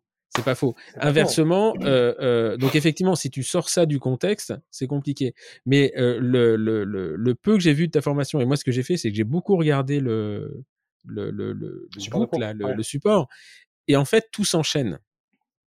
Tout s'enchaîne. Le déprogrammeur, il arrive, enfin, il arrive au bon moment et c'est intelligemment fait. Il y, a une, il y a une structure. Et donc, en fait, tous les gens qui l'ont fait chez nous, ils sortent de là, ils étaient assommés. Et à la fin, il dit ah ouais, en fait, bah, il m'a secoué lui. Il m'a secoué. Et, donc, tu peux comprendre aussi que dès le lendemain, le mec, tu lui dis, bah maintenant, tu vas mettre ça en place dans ton ah, truc. C'est très compliqué. Hein. Ah non, mais c'est très compliqué. Moi, je, je... c'est pour ça que je dis que, par exemple, euh, il dit que la, première formation, le premier cours où tu viens, c'est pas le bon, quoi. C'est le plus mauvais parce que c'est là que tu vas être, tu vas être perdu. C'est pour ça que j'aimerais bien arriver à finir ce deuxième cours pour pouvoir le faire pour que les gens parce que du coup, il y a même des gens, pour que les gens intègrent mieux les choses. Du coup, il y a même certains qui ont fait deux fois la première formation parce que mmh. pour mieux comprendre certaines choses. Mais c'est vrai qu'il faut du temps pour le comprendre. Hein. Et euh, d'ailleurs, euh, mon mentor, mon premier mentor, là-bas, il m'avait dit, quand tu viens, enregistre le cours, quoi. Mmh. Pour le réécouter. Après, le problème, c'est que tu enregistres, mais tu réécoutes jamais. Parce que quand bah, tu n'es pas dans le truc. Moi, ah, pour le coup, là, le premier cours, j'ai dû le réécouter 20 fois. Ah ouais? Ah, Franchement, j'ai dû le réécouter 20 fois. Mais vraiment, hein, mais euh, je pense c'est ça. Il y a des cours où j'ai enregistré, j'ai jamais réécouté, mais lui, c'est tellement intéressant. Il y a tellement d'informations que je l'ai écouté euh, mmh. ouais, au moins 20 fois. Au moins. Mais c'est mais c'est euh, ça, euh, c'est un point qui est important aussi de, de, de, de la formation. C'est on sait, toi, tu disais tout à l'heure, on rentre à 7 heures, on sort à 18 heures, on a une heure pour bouffer. Sur le plan, quand tu t'intéresses à la pédagogie, en fait, tu sais que tu peux pas tenir quelqu'un concentré plus de 47 minutes. Mmh. C'est un truc de dingue, hein mmh. Dans une salle, hein. Mmh. T'as beau faire le clown, euh, euh, un jour, si t'as l'occasion, alors maintenant, il a, je pense que je suis pas sûr qu'il fasse encore une formation, ça s'appelait John West. John West, lui donnais une heure et demie, à 45 minutes, il disait à tout le monde, allez, on se lève, on fait du stretching. Il, il, il déconnait. Et après, il dit, allez, on y retourne. Et en fait, au début, je comprenais pas. Et quand je me suis intéressé à la pédagogie et que j'ai vu ces 47 minutes, j'ai dit, ouais, en fait, l'autre, il a tout compris, quoi. Et euh, en, en, numérique, par contre, c'était, alors c'était 12 minutes, maintenant on sait que c'est 9 minutes. Euh, c'est-à-dire que tu ne peux, c'est un truc de hein. dingue. Tu ne peux pas maintenir, euh, tu ne peux pas maintenir quelqu'un euh, concentré sur un écran sans agir plus de 9 minutes. Et 9 minutes est déjà à la, à la limite. C'est long 9 minutes. Hein. 9 minutes, c'est long. Alors, donc, tu as intérêt à, inversement, quand, euh, quand on fait des formations en, numérique comme ça, comme c'est travaillé, que tu retires tout ce qui est en fioriture, en truc, en machin, et eh ben en fait, tu, tu euh, es obligé de les réécouter plusieurs fois parce qu'il n'y a pas de. Il y, a, pas de gras, quoi. Il n'y a pas de grâce. Il n'y a, a, pas de, de, Tout ce que tu dis est important à ce moment-là. Et, et euh, tout, tout ce qu'on a fait, toutes les formations que j'ai faites, que j'ai enregistrées en salle, que j'ai retranscrites, nettoyées pour en faire du, du numérique derrière, tu retires quasiment 40%. Hein, et, euh, et, donc c'est pour ça que tu les réécoutes plusieurs fois, c'est que tout est donné. Et c'est l'intérêt du e-learning aussi, parce que tu te dis, ben, le mec, il a, enfin, l'apprenant, il a accès à cette formation, peut la réécouter comme tant qu'il veut. Et, et, moi, je me suis vraiment rendu compte de ça en tant qu'étudiant, apprenant. L'année dernière, quand j'ai fait ma formation à Lyon, en fait, on avait des, des, Moi, je suis arrivé dans un milieu que je connaissais absolument pas. Et donc, il y avait des mises à jour, toi, de, de compta, de finance, de stratégie. Et donc, je regardais les trucs en e-learning, j'essayais, toi, de prendre des notes. Et en fait, tu, je retranscrivais tout ce que disait parce que, ça, je me suis dit, putain, il n'y a pas de gras, quoi. Il n'y a pas de gras. Et donc, c'est. Quelque part, est-ce que c'est pas un peu dommage aussi d'aller faire des formations de 5 jours, tu t'enfermes pendant 9 heures? Voilà, qu'est-ce qu'il en reste à la fin, quoi? C'est la question que je me pose. Qu'est-ce qu'il en reste à la fin, bah, Il en reste un concept, mais ah, euh, ah il faut bosser après derrière, hein, c'est sûr. Hein. Mm. Mais euh, moi, du coup, j'ai tout, tout réécouté tous les cours euh, plein de fois, donc j'écoute en courant ou, ou, ou, la nuit quand j'arrive pas à dormir. Mais moi, j'écoute des podcasts. moi aussi, mais du coup, du coup, j'écoute Coy, il m'aide à dormir. Mais non, sinon, c'est sûr que tu peux pas intégrer tout. Il y a tellement, tellement d'informations que il faut vraiment du temps et il faut et il faut l'appliquer après. Il faut avoir des cas. il faut avoir des cas. C'est toutes les formations de toute façon. Si vous avez, s'il n'y a pas des cas dans la semaine qui suit, c'est pas dans trois mois. Au bout d'un mois, je pense que c'est mort. J'ai pas de statistiques là-dessus. Mais alors, mais, c'est marrant parce que je sais pas, je sais pas, à chaque fois que je fais une formation, j'ai l'impression que je rentre au cabinet et je trouve le cas. Ah oui. non, mais c'est un truc de fou ça. Ah, bah, ça, ça c'est ça, ça, ça c'est typique. Ça, je dis aux, aux, enfin, aux, gens qui viennent à la formation, je dis lundi vous allez avoir un cas pour faire un déprogrammeur, c'est sûr. Mais c'est bah, dingue, hein, parce que truc, tu, tu euh, alors que tu te dis, euh, toi, quand tu fais la formation, tu dis, ouais, mais moi, j'ai pas de passion comme ça. T'arrives le lundi, à 10h, le mec, il est là, quoi. tu trouves ce que tu cherches, en fait. Hein. C'est comme, c'est comme sur les radios, quoi. Tu cherches pas des trucs, tu vas pas les voir. Hein. C'est sûr. Il y avait un, mec qui disait, il y a ce que l'on sait que l'on sait, il y a ce que l'on sait que l'on ne sait pas, puis il y a ce que l'on ne sait pas que l'on ne sait pas, et là, ça, c'est toute une vie, quoi. C'est toute une vie. En, en attendant, si euh, les gens ont l'occasion de suivre ta formation, enfin, honnêtement, nous, on avait un, un excellent retour, euh, un excellent retour à Rouen. Le seul défaut, c'est que c'était dense. Voilà, De dire, bah, finalement, trois jours d'un seul coup, c'est un peu compliqué. Ouais. J'ai un peu, j'ai un peu, bah, du coup, c'était quand il y a deux, il y a trois ans qu'on a fait, hein, deux ans, je sais plus. J'ai un peu, j'ai essayé d'améliorer le côté, euh, bon, support de cours globalement c'est le même, j'ai un peu supprimé pas mal de diapos et euh, j'essaie de le rendre un peu plus interactif, en montrant plus de cas cliniques pour, pour qu'ils comprennent. Mmh. Mais la difficulté des cas cliniques, c'est donc, enfin, l'intérêt, c'est pas de montrer un cas avec une dent, quoi, tu vois. C'est de montrer un cas complet. Le, problème, c'est d'iconographier. Ça aussi, ça prend un temps fou et, et souvent, il nous manque la, la bonne photo. Mais j'essaie justement d'iconographier le cas pour que, pour que ce soit plus, plus pédagogique, on va dire, pour que les, les apprenants apprennent plus de choses et Et alors, et lui, et c'est marrant parce que tu dis, bon, de ce que tu disais tout à l'heure, à part l'odontologie pédiatrique, mais il n'y a pas d'endo. Donc, euh, parce qu'il considère que l'endo est un sous-traitant et qu'il n'a pas à réfléchir ou euh, Non. Des... Hmm. Bah, pas... bah, je sais pourquoi il n'y a pas d'endo, euh, je sais pas parce que c'est quelque chose de technique ponctuel si tu veux, je pense. Là. Enfin, il voit ça là-dedans. Hmm.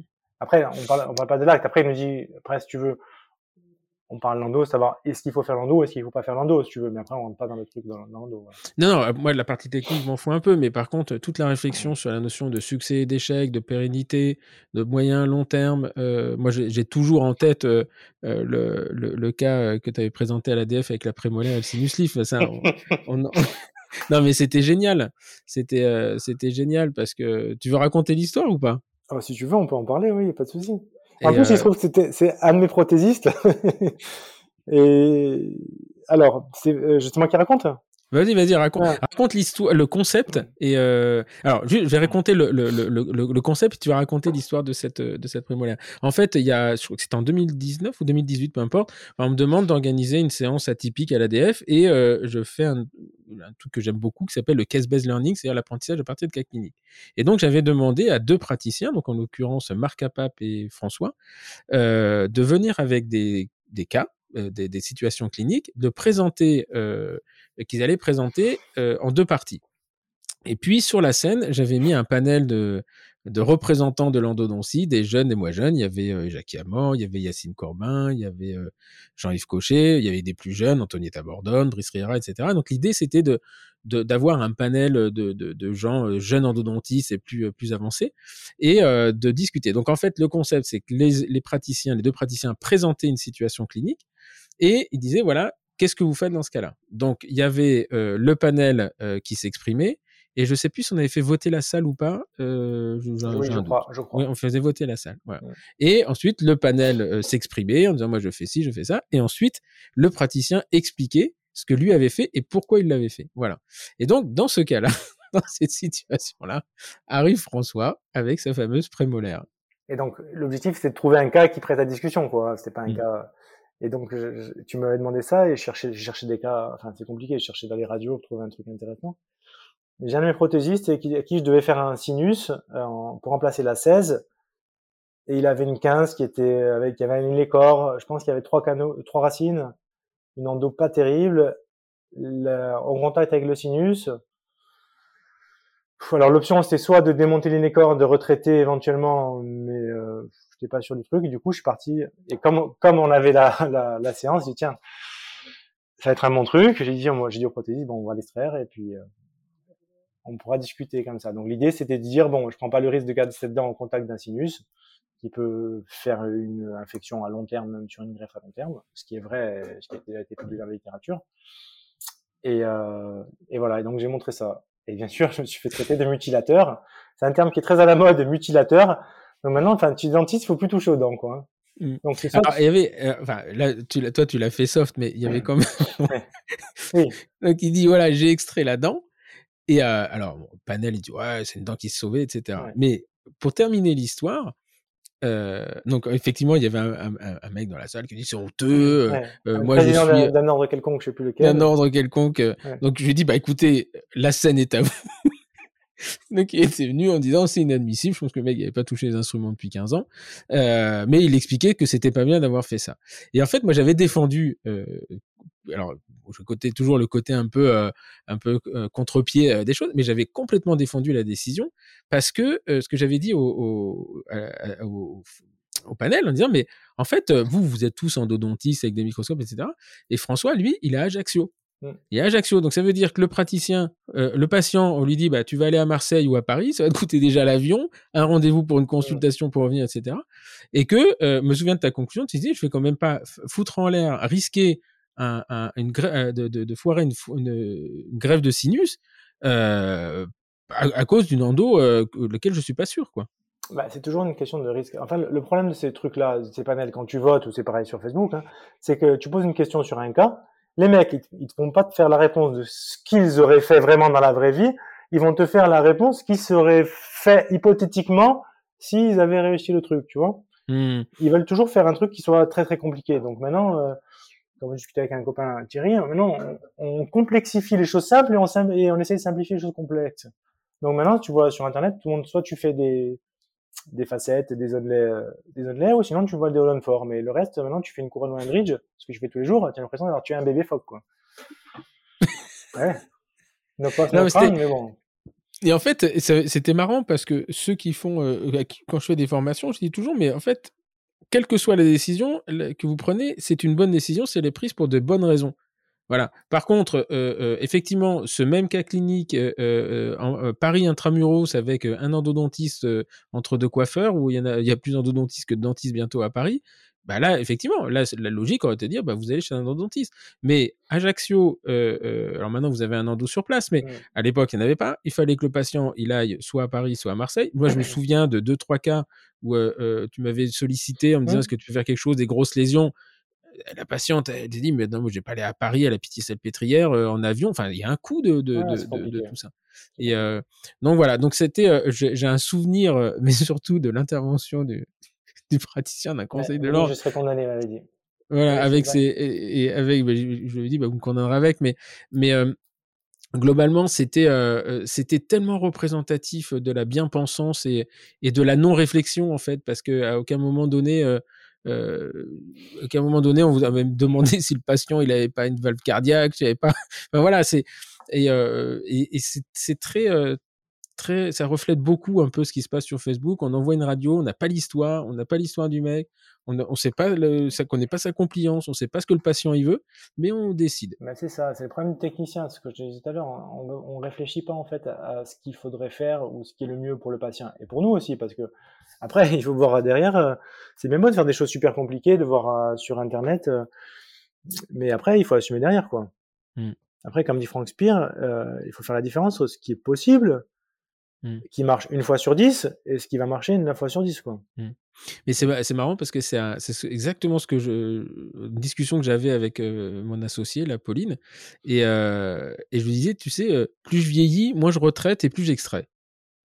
Parce que bah il y a des exercices de style où en fait on se fait plaisir, mmh. mais à un moment donné, tu te dis, ok, sur le patient, est-ce que ça a un intérêt quoi? Bah Un intérêt. Et effectivement, là pour le coup, l'expérience, c'est-à-dire les années, euh, te rappelle, euh, toi, te, ramène vraiment à la, bah, la réalité, de dire, OK, bah, j'ai fait ça, je me suis fait plaisir, je l'ai montré dans toutes mes conférences.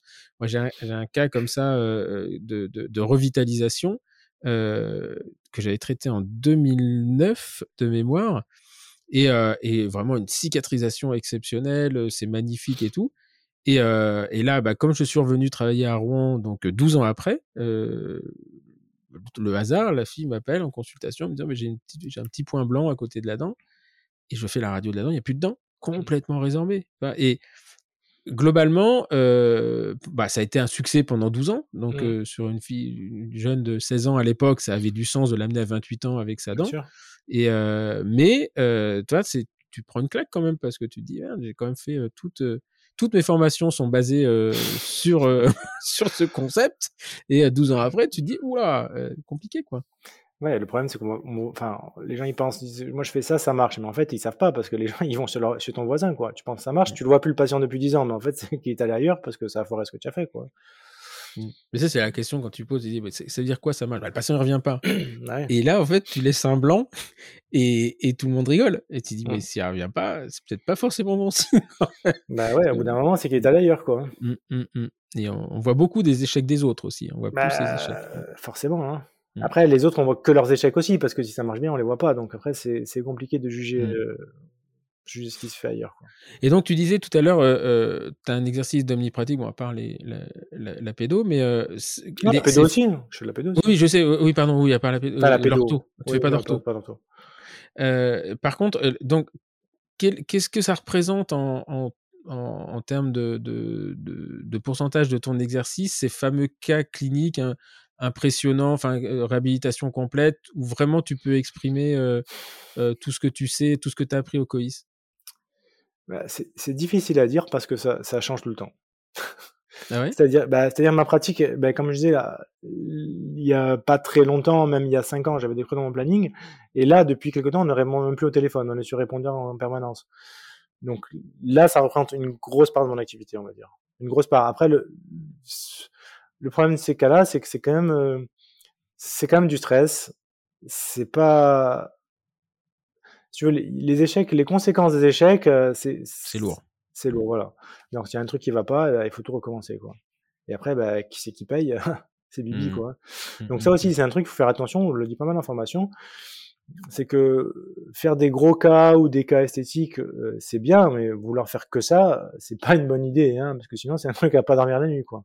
Mmh, Donc euh, non, j'ai une base de patients, on va dire de, de bread and butter, comme ils disent les Américains, quoi. Hein, un truc, euh, mmh. faire des couronnes, des bridges, des trucs comme ça, des implants unitaires. Je sais pas après ce que ça représente. Euh, j'ai mon activité, c'est 30% de chirurgie, 30% de gros cas et le reste du tout venant, quoi.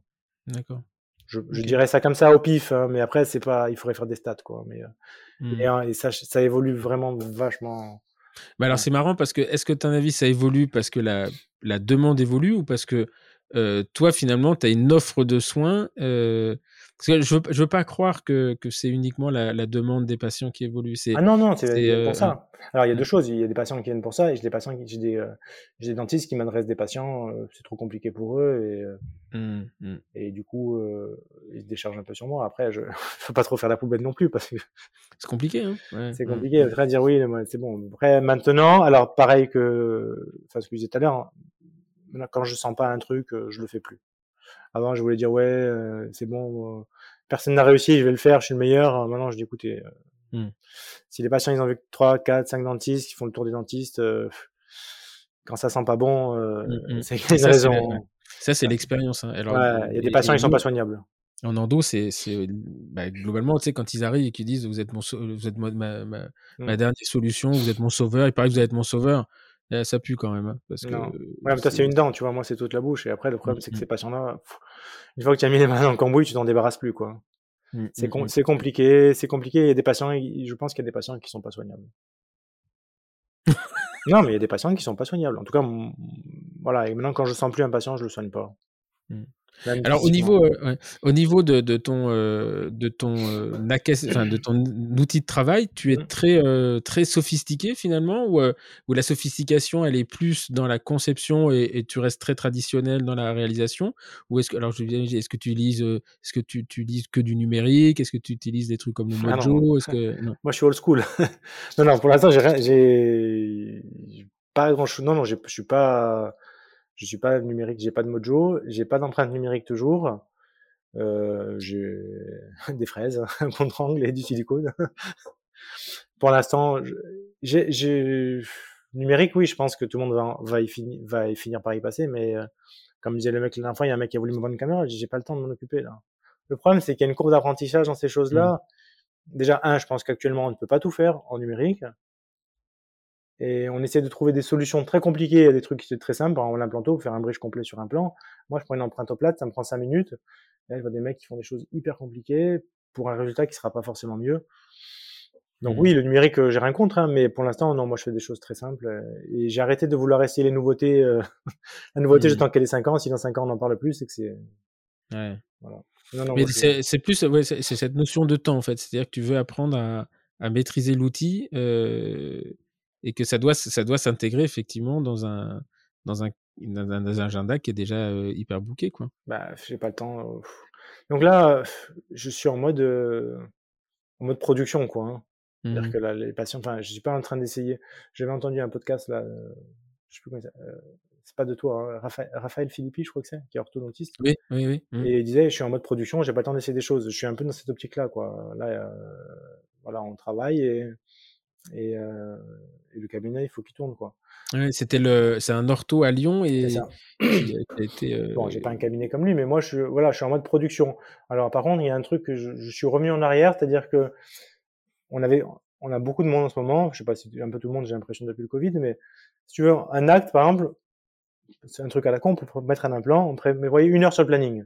Sauf qu'un implant, en gros, normalement, au bout de 20 minutes, euh, le patient, il est parti, quoi. Après, on mhm. a réduit, on a mettait, on mettait 50, 40, 30, tu vois. Et Mhm. après, le problème, c'est que si tu réduis tous les actes au minimum dans la journée, il suffit qu'il y ait une couille, et la Mhm. journée, elle est morte, quoi. Ah, puis Tu physiquement cours, ça- et puis physiquement, voilà, et physiquement, tu cours après le temps toute la journée. Et en fait, je pense que le, le succès euh, d'une bonne journée pas stressante, c'est le planning, quoi. Mm. C'est comment le planning a été fait. Si le planning il est bien fait, ça va. Le succès, c'est le planning et pas de con sur le planning. ah, les cons. Autant ouais. le planning tu peux le gérer c'est binaire, Ah, les cons, euh, ah, les cons, c'est compliqué, tu vois. Ah, ouais, parce qu'ils sont compliqués tout le temps. Ah, ils sont compliqués tout le temps, tu vois. Je suis venu, là, je suis venu au cabinet pour enregistrer le truc pour être tranquille. J'ai vu mon planning de mardi, là, putain, viens con, et bah. L'objectif mardi, c'est de s'en débarrasser. Voilà, on a déjà fait un plan. Hmm. Ok, et donc, euh, après, tu- quand tu, comment tu continues, toi, à te, à te former maintenant? Bon, à part retourner à Seattle, est-ce que as, voilà, tu lis, tu... J'essaye de lire. Je regarde des choses, ben, je regarde des choses sur Internet, mais je, donc le site de Spire, là, je suis abonné, mais j'ai du mal à, à l'optimiser bah, j'ai du mal à rester 9 minutes, quoi. Hein. Mm. Bah, c'est-à-dire, c'est compliqué dans les ordinateurs avec les notifications, les mails, les trucs. Mm, mm. Je trouve que c'est compliqué de rester devant. Donc euh, là, actuellement, euh, la chose qui m'intéresse le plus, on va dire, c'est euh, un problème de respiration, de sommeil. Pourquoi? Alors hein, toujours, On parle toujours de la petite, on parle de la petite histoire pour arriver à la grande. C'est que ma fille, euh, ma grande fille dort, dort très mal. Elle a 6 Mhm. ans, elle dort toujours pas très bien. Et euh, je pense, enfin, je, je, je pense qu'elle dormait pas très bien à cause de problèmes de respiration buccale. Mhm. faisait pas de l'apnée, mais de l'hypopnée, et chez les enfants, ça peut avoir des conséquences. Et du coup, j'étais allé, c'est là que j'ai été à, à Scottsdale, chez Spire, faire une formation là-dessus. Donc, pour l'instant, je m'intéresse beaucoup à ça, quoi, à la respiration et les problèmes de, de Mhm. santé générale. C'est ça qui m'intéresse le plus, quoi, on va dire, actuellement. Même si c'est pas très rentable au quotidien, c'est même plus que pas rentable, que tu fais des formations et au final, tu rentres 0 euros. Mais, euh, mais c'est int- intellectuellement, en tout cas, moi, je trouve ça vachement intéressant. quoi.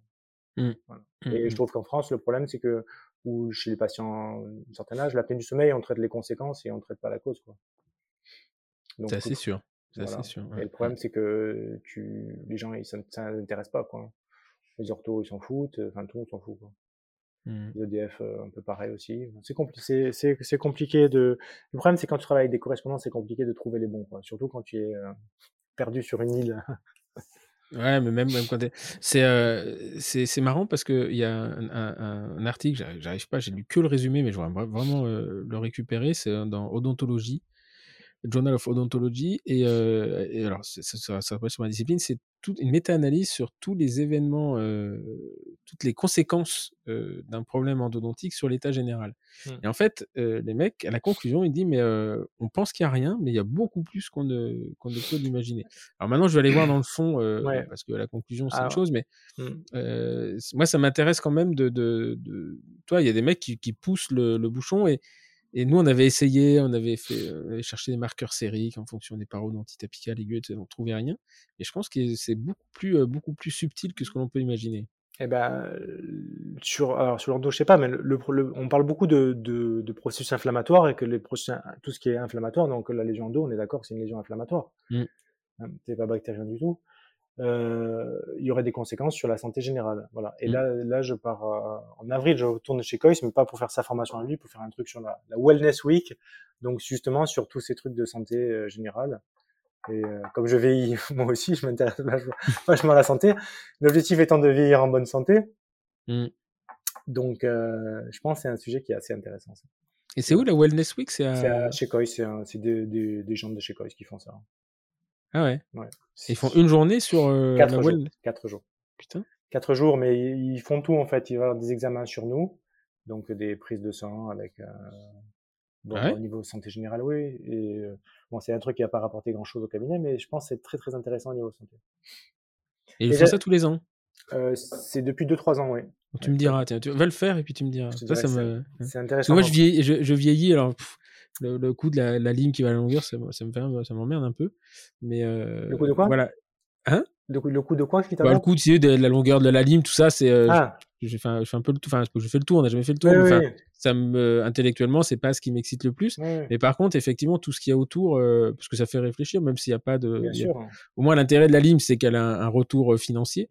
Mais Mm. euh, moi, ce qui m'intéresse aujourd'hui, c'est le retour euh, plus intellectuel, l'impl- l'implication intellectuelle. Quoi. Bah là, apparemment, c'est intéressant parce que nous, on fait, en fait, on, alors, d'après ce que j'ai compris, hein, on fait un, on faire un check-up de nous-mêmes, quoi. Tous les Ah ouais? examens, euh, examens cardio, euh, prise de sang et tout, pour voir euh, si tout va bien et tout ça. Voilà, Ok. je te dirais. Bon, ouais, tu me diras, ouais. Euh, Est-ce que tu as, alors, tu as, conseillé le, le site de Spire, euh, S-P-E-A-R, pour ceux qui le cherchent. Mm. Euh, effectivement, c'est- alors la, la page d'accueil est un peu waouh, ça fait un peu bizarre, mais euh, c'est hyper euh, hyper riche, hyper dense. Il y a, y a du contenu. voilà, c'est extrêmement intéressant. Est-ce que tu as un, un autre un autre truc à, à conseiller comme ça, un truc que tu as découvert et je sais pas moi, un groupe groupe Facebook euh, aux États-Unis, enfin euh, non français parce que je pense qu'on les connaît un peu, mais euh, euh, voilà, sur lequel qui t'inspire? J'ai écoute, j'ai, je me suis inscrit à une formation en ligne euh, d'un mec qui s'appelle Bruce Baird, qui est au Texas, qui a fait sa formation, c'est Productive Dentist Academy, ça s'appelle son truc. Bon après, le mec il fait, il fait, deux- euh, je crois qu'il fait 2000 dollars de l'heure. Donc après l'objectif c'est pas de reproduire, d'arriver à 2000 dollars de l'heure parce qu'on n'a pas les, on a- enfin on n'a pas les assistants qui travaillent et tout ça. Mais j'ai- j'ai trouvé des choses intéressantes sur l'organisation, justement sur l'organisation du planning, tout ça pas mal. Parce que je pense que le, beaucoup de stress de, Mm. de praticiens, ça vient d'une mauvaise gestion du planning. C'est quoi C'est une formation en ligne C'est quoi C'est du e-learning ou c'est un webinaire? Non, c'est des c'est des, des cours. en- Ah, c'est pas, pas le top du top, hein, parce que c'est des, des, formations qui ont été enre- Il y a quelques webinaires, mais des formations qui ont été enregistrées euh, en présentiel, donc forcément, tu perds un peu du truc. Mais je réfléchissais à y aller, si tu veux, et là, ça m'a donné l'occasion de regarder ça, et j'ai trouvé ça vachement intéressant.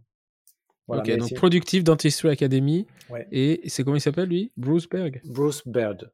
Il a un podcast, il a fait un podcast, euh, Bruce Baird, Bruce- B-I- Bruce. B-I- Bruce, B-A-I-R-D. Et je trouvais ça vachement intéressant. Ok. Écoute, on va, Voilà. on va regarder ça. Et Effectivement, je crois que j'ai entendu. euh, un jour, je suis tombé sur son podcast. Et euh, c'est un Texan, non? C'est ça. Ah, putain, il a un accent épouvantable, mec. Non, ça va, fa- il est relativement facile à comprendre. Ouais, sur le podcast, j'ai pas, Mm. pas été convaincu. Enfin bon, mais euh, je vais aller voir. Après, bon, la productive, je- j'ai jamais été très productif, moi. Non, mais, non, mais un- alors après, l'objectif, c'est pas d'être milliardaire, mais bon, je- c'est important, je pense, de, de gagner sa vie, quoi, parce que Mm, mm. c'est bien beau, euh, des fois, tu vas à des formations et tu apprends à faire un composite. Le mec, il dit, ouais, j'ai mis trois heures à faire un composite. euh, Bon, Hmm, c'est bien pour le montrer sur Internet ou pour montrer à une conférence, mais bon, à la fin, à la fin du mois, tu vois, tu peux pas être, euh, enfin, tu peux pas être épanoui si tu as pas gagné ta vie, quoi. c'est sûr. Ça, c'est certain. Euh, c'est bien beau, mais bon, l'aérodentisterie, quoi. pff, ouais. Mais, L'aérodentiste. oui, non, mais, hein. tu dis, ouais, j'ai sauvé une dent, j'ai passé 8 heures dessus, mais à la fin, euh, c'est pas ça qui fait, euh, enfin, c'est bien, non, mais c'est bien quand il y a 25 ans, 27 ans, mais bon, euh, Ah, c'est sûr, à 50, il y en a, j'en ai 5 à faire bouffer. enfin, voilà, c'est ça. Mais bon, Mm. ai que Faut, trois, euh, mais bon. Ok, bah écoute, super, merci beaucoup, euh, merci beaucoup François. Enfin, c'est euh, voilà, c'est euh, peu de gens, enfin, il y a des gens qui le connaissent très bien et peu de gens le, le, connaissent, mais en fait, avec lui, moi, je me marre. Je me marre parce que c'est, euh, c'est. Il y a beaucoup de conneries. il y a beaucoup de conneries, mais c'est toujours, il y a, il y, a, il y, a un, il y a un vrai fond derrière. Et moi, ce que j'adore, c'est les messages en cinq mots. Une fois, il a mis trois lignes, je suis allé le féliciter. Depuis que je te connais, j'ai jamais vu un message aussi long.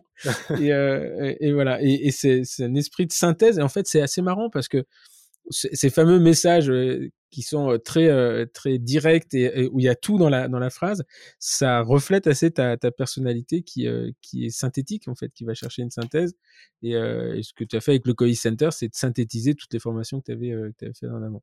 Voilà, donc on a compris qu'il y aurait pas de le Bigo Center dans la dans l'immédiat, mais rien n'est impossible et il y a, rien que le hasard n'existe pas. Ça, j'en suis persuadé. Voilà, merci, merci infiniment de m'avoir octroyé de ton temps et je suis ravi qu'on ait pu le faire autrement qu'un samedi matin, puisqu'il y a entre temps, il a quand même deux enfants et il va à la baby, baby piscine, là, je peux comment on ça, baby nageur. c'est les vacances, il n'y a pas le bébé nageur. donc on a pris, un, on a pris un créneau. Ah, c'est compliqué. On a pris un créneau entre les, euh, les vacances euh, où il était parti sans ordinateur, ça je suis très admiratif, et euh, les créneaux de baby nageur. Alors j'ai enlevé Facebook et Instagram de mon téléphone. Ah bah franchement. C'est un mieux. Ça me manque pas. Non, ça me manque pas en fait. Non, c'est vrai. Ça me manque pas. Après, tu es connecté 24-24. Donc j'ai pu. Donc Facebook, je l'ai un peu au cabinet quand je viens. Et... Mais même, alors, il voulait. Le, le, le, parce que tu as, quand même. Euh, euh tu avais créé quand même euh, French Kiss avec, euh, avec Olivier mmh. Gassala, donc c'est une très très grosse communauté. Tu t'en occupes toujours de ça? Mmh, Vaguement. Vaguement. vaguement. Non. Enfin, en fait, je... On te sent un peu désappointé avec les réseaux sociaux, en fait. ben, je sais pas si c'est moi qui vieillis ou si c'est j'ai l'impression que le contenu est, est, moins intéressant. Enfin, les mecs, ils vont pour se, pour se fighter, quoi. Et mmh. un truc, ils vont dire pour se fighter. Ou alors, euh, ou alors, il y en a qui vont juste pour faire leur pub et, répondre pas aux questions. Enfin, comme on parlait, l'idée, comme de Génol, c'était d'échanger des choses. Et des fois, même, euh, des fois, on te pose une question, on dit putain, celui-là, il est con, mais finalement, la question n'était pas si con que ça, quoi. Mmh, mmh, non, c'est sûr, c'est vrai. Quand tu mettais dans ton caca à toi, parce que des fois, euh, enfin, je parle pour moi, hein, pas pour toi, mais des fois, on te pose une question, on dit putain, celui-là, en réfléchissant, on dit putain, c'était pas si con. c'était pas si con, et c'est plusieurs fois que ça m'était permettait de se remettre en question, quoi. Mais, euh, ouais, non, j'ai l'impression que maintenant, c'est plus, euh, enfin, je sais pas, alors peut-être c'est moi qui, pour faire sa pub, quoi. Hein. Ou des gens, ils répondent pas aux questions, enfin, voilà. Après, il y en a qui trouvent leur compte, hein, mais moi, j'ai non French Kiss, j'y vais pas, j'y vais plus du tout en fait. Hein. De temps en temps, il y a un groupe de modérateurs, hein, de temps en temps, on regarde les publics qu'il y a, mais euh, mais j'ai même pas, je crois qu'il y a plus beaucoup de gens qui publient. Enfin, je sais pas, c'est pas c'est pas vraiment très actif. Ça reste, ça reste un des rares groupes euh, où c'est quand même, il y a, y a, toujours du contenu. Oui, ben on essaie de modérer parce qu'on prend pas tout le monde. Euh, enfin, on, modère, les contenus si tu veux, parce que mmh. bon, je sais pas si d'autres groupes, mais des fois, enfin, il y a à boire et à manger, quoi. Hein. Mmh. Plus souvent à boire qu'à manger d'ailleurs, mais euh, mais euh, non, mais mais sinon il se passe pas grand chose. Après, c'est, je pense qu'un groupe comme ça, en fait, il suffit, de 10 personnes pour le faire tourner, quoi. C'est comme Génol, on tournait à 30, quoi. Mmh. Après, il faut il suffit d'avoir 10 personnes qui sont motivées, répondre bien aux questions, présenter des cas cliniques. Mais l'intérêt, c'est de présenter des, enfin, de présenter des cas où il y a quelque chose à discuter, quoi. Pour présenter un cas où tu montres trois facettes, euh, le truc il est parfait. C'est bien, ouais. C'est comme tu vas à une conf, le mec il montre un cas. À la fin, qu'est-ce qu'il a appris qu'il est, a appris qu'il était fort, le mec, c'est tout.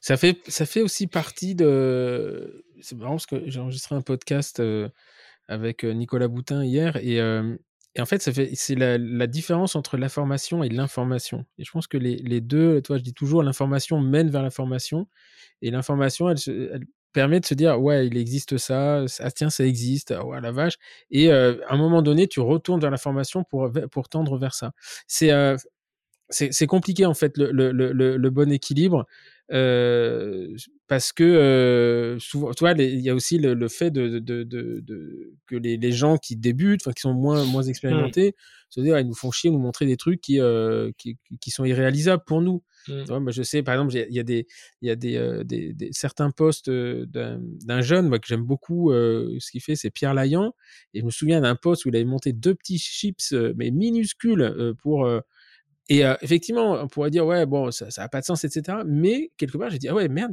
on arrive à faire ça, quoi. Et euh, je dis pas que j'en ferai, j'en ferai jamais, mais ça fait aussi partie de, de, de l'information. Voilà. Mais euh, le problème, c'est que quand il y a trop d'informations euh, euh, effectivement, je pense que quelqu'un qui, qui, qui, est un organisme de formation qui publie, à un moment donné, c'est pour dire, bah voilà, si vous voulez le faire, je vous le... Mmh. Et c'est là où l'escroquerie peut arriver. C'est-à-dire qu'une fois que tu es dedans, ils te donnent pas. Ça, ça c'est condamnable. Mmh. Après, le fait de faire de la promotion pour amener vers l'information que tu organises, ça, ça ne me choque pas. Là où ça me choque, c'est quand tu les amènes et qu'à la fin, tu dis, ah ouais, non, mais je vais quand même pas tout vous donner, quoi. Non, non, mais qu'on fasse de la pub, je suis d'accord, mais ce que je veux dire, c'est que c'est plus. Enfin, si tout le monde fait de la pub, après, ça devient une page de pub, quoi. C'est qu'il n'y a plus d'interaction, c'est ça que je voulais dire. Enfin, je pense que honnêtement, Facebook, je publie très très peu à titre privé. Mmh euh, je l'utilise comme un moyen de promotion dans, l'académie, hein, essentiellement. De temps en temps, je publie des conneries. Euh. Ceci dit, mon plus gros post est la naissance de mon fils avec 800, 800 likes. Donc en fait, les gens s'intéressent plus à, à, à, mon, enfin, à ma vie, à ma vie privée que à, ce que l'on fait professionnellement. Quoi. Mmh. Donc, euh, voilà. En tout cas, merci, euh, merci infiniment. Je vais te laisser te retourner vers, euh, vers ton week-end ensoleillé, parce que je vois le soleil derrière ta fenêtre. Mais chez nous, c'est plutôt, plutôt grisâtre. C'est gris. Ouais, ça me rassure un peu. et puis, euh, bah voilà, vraiment au plaisir de, de se revoir physiquement bientôt et, et, avec éventuellement des projets, parce que c'est ce qui nous fait avancer.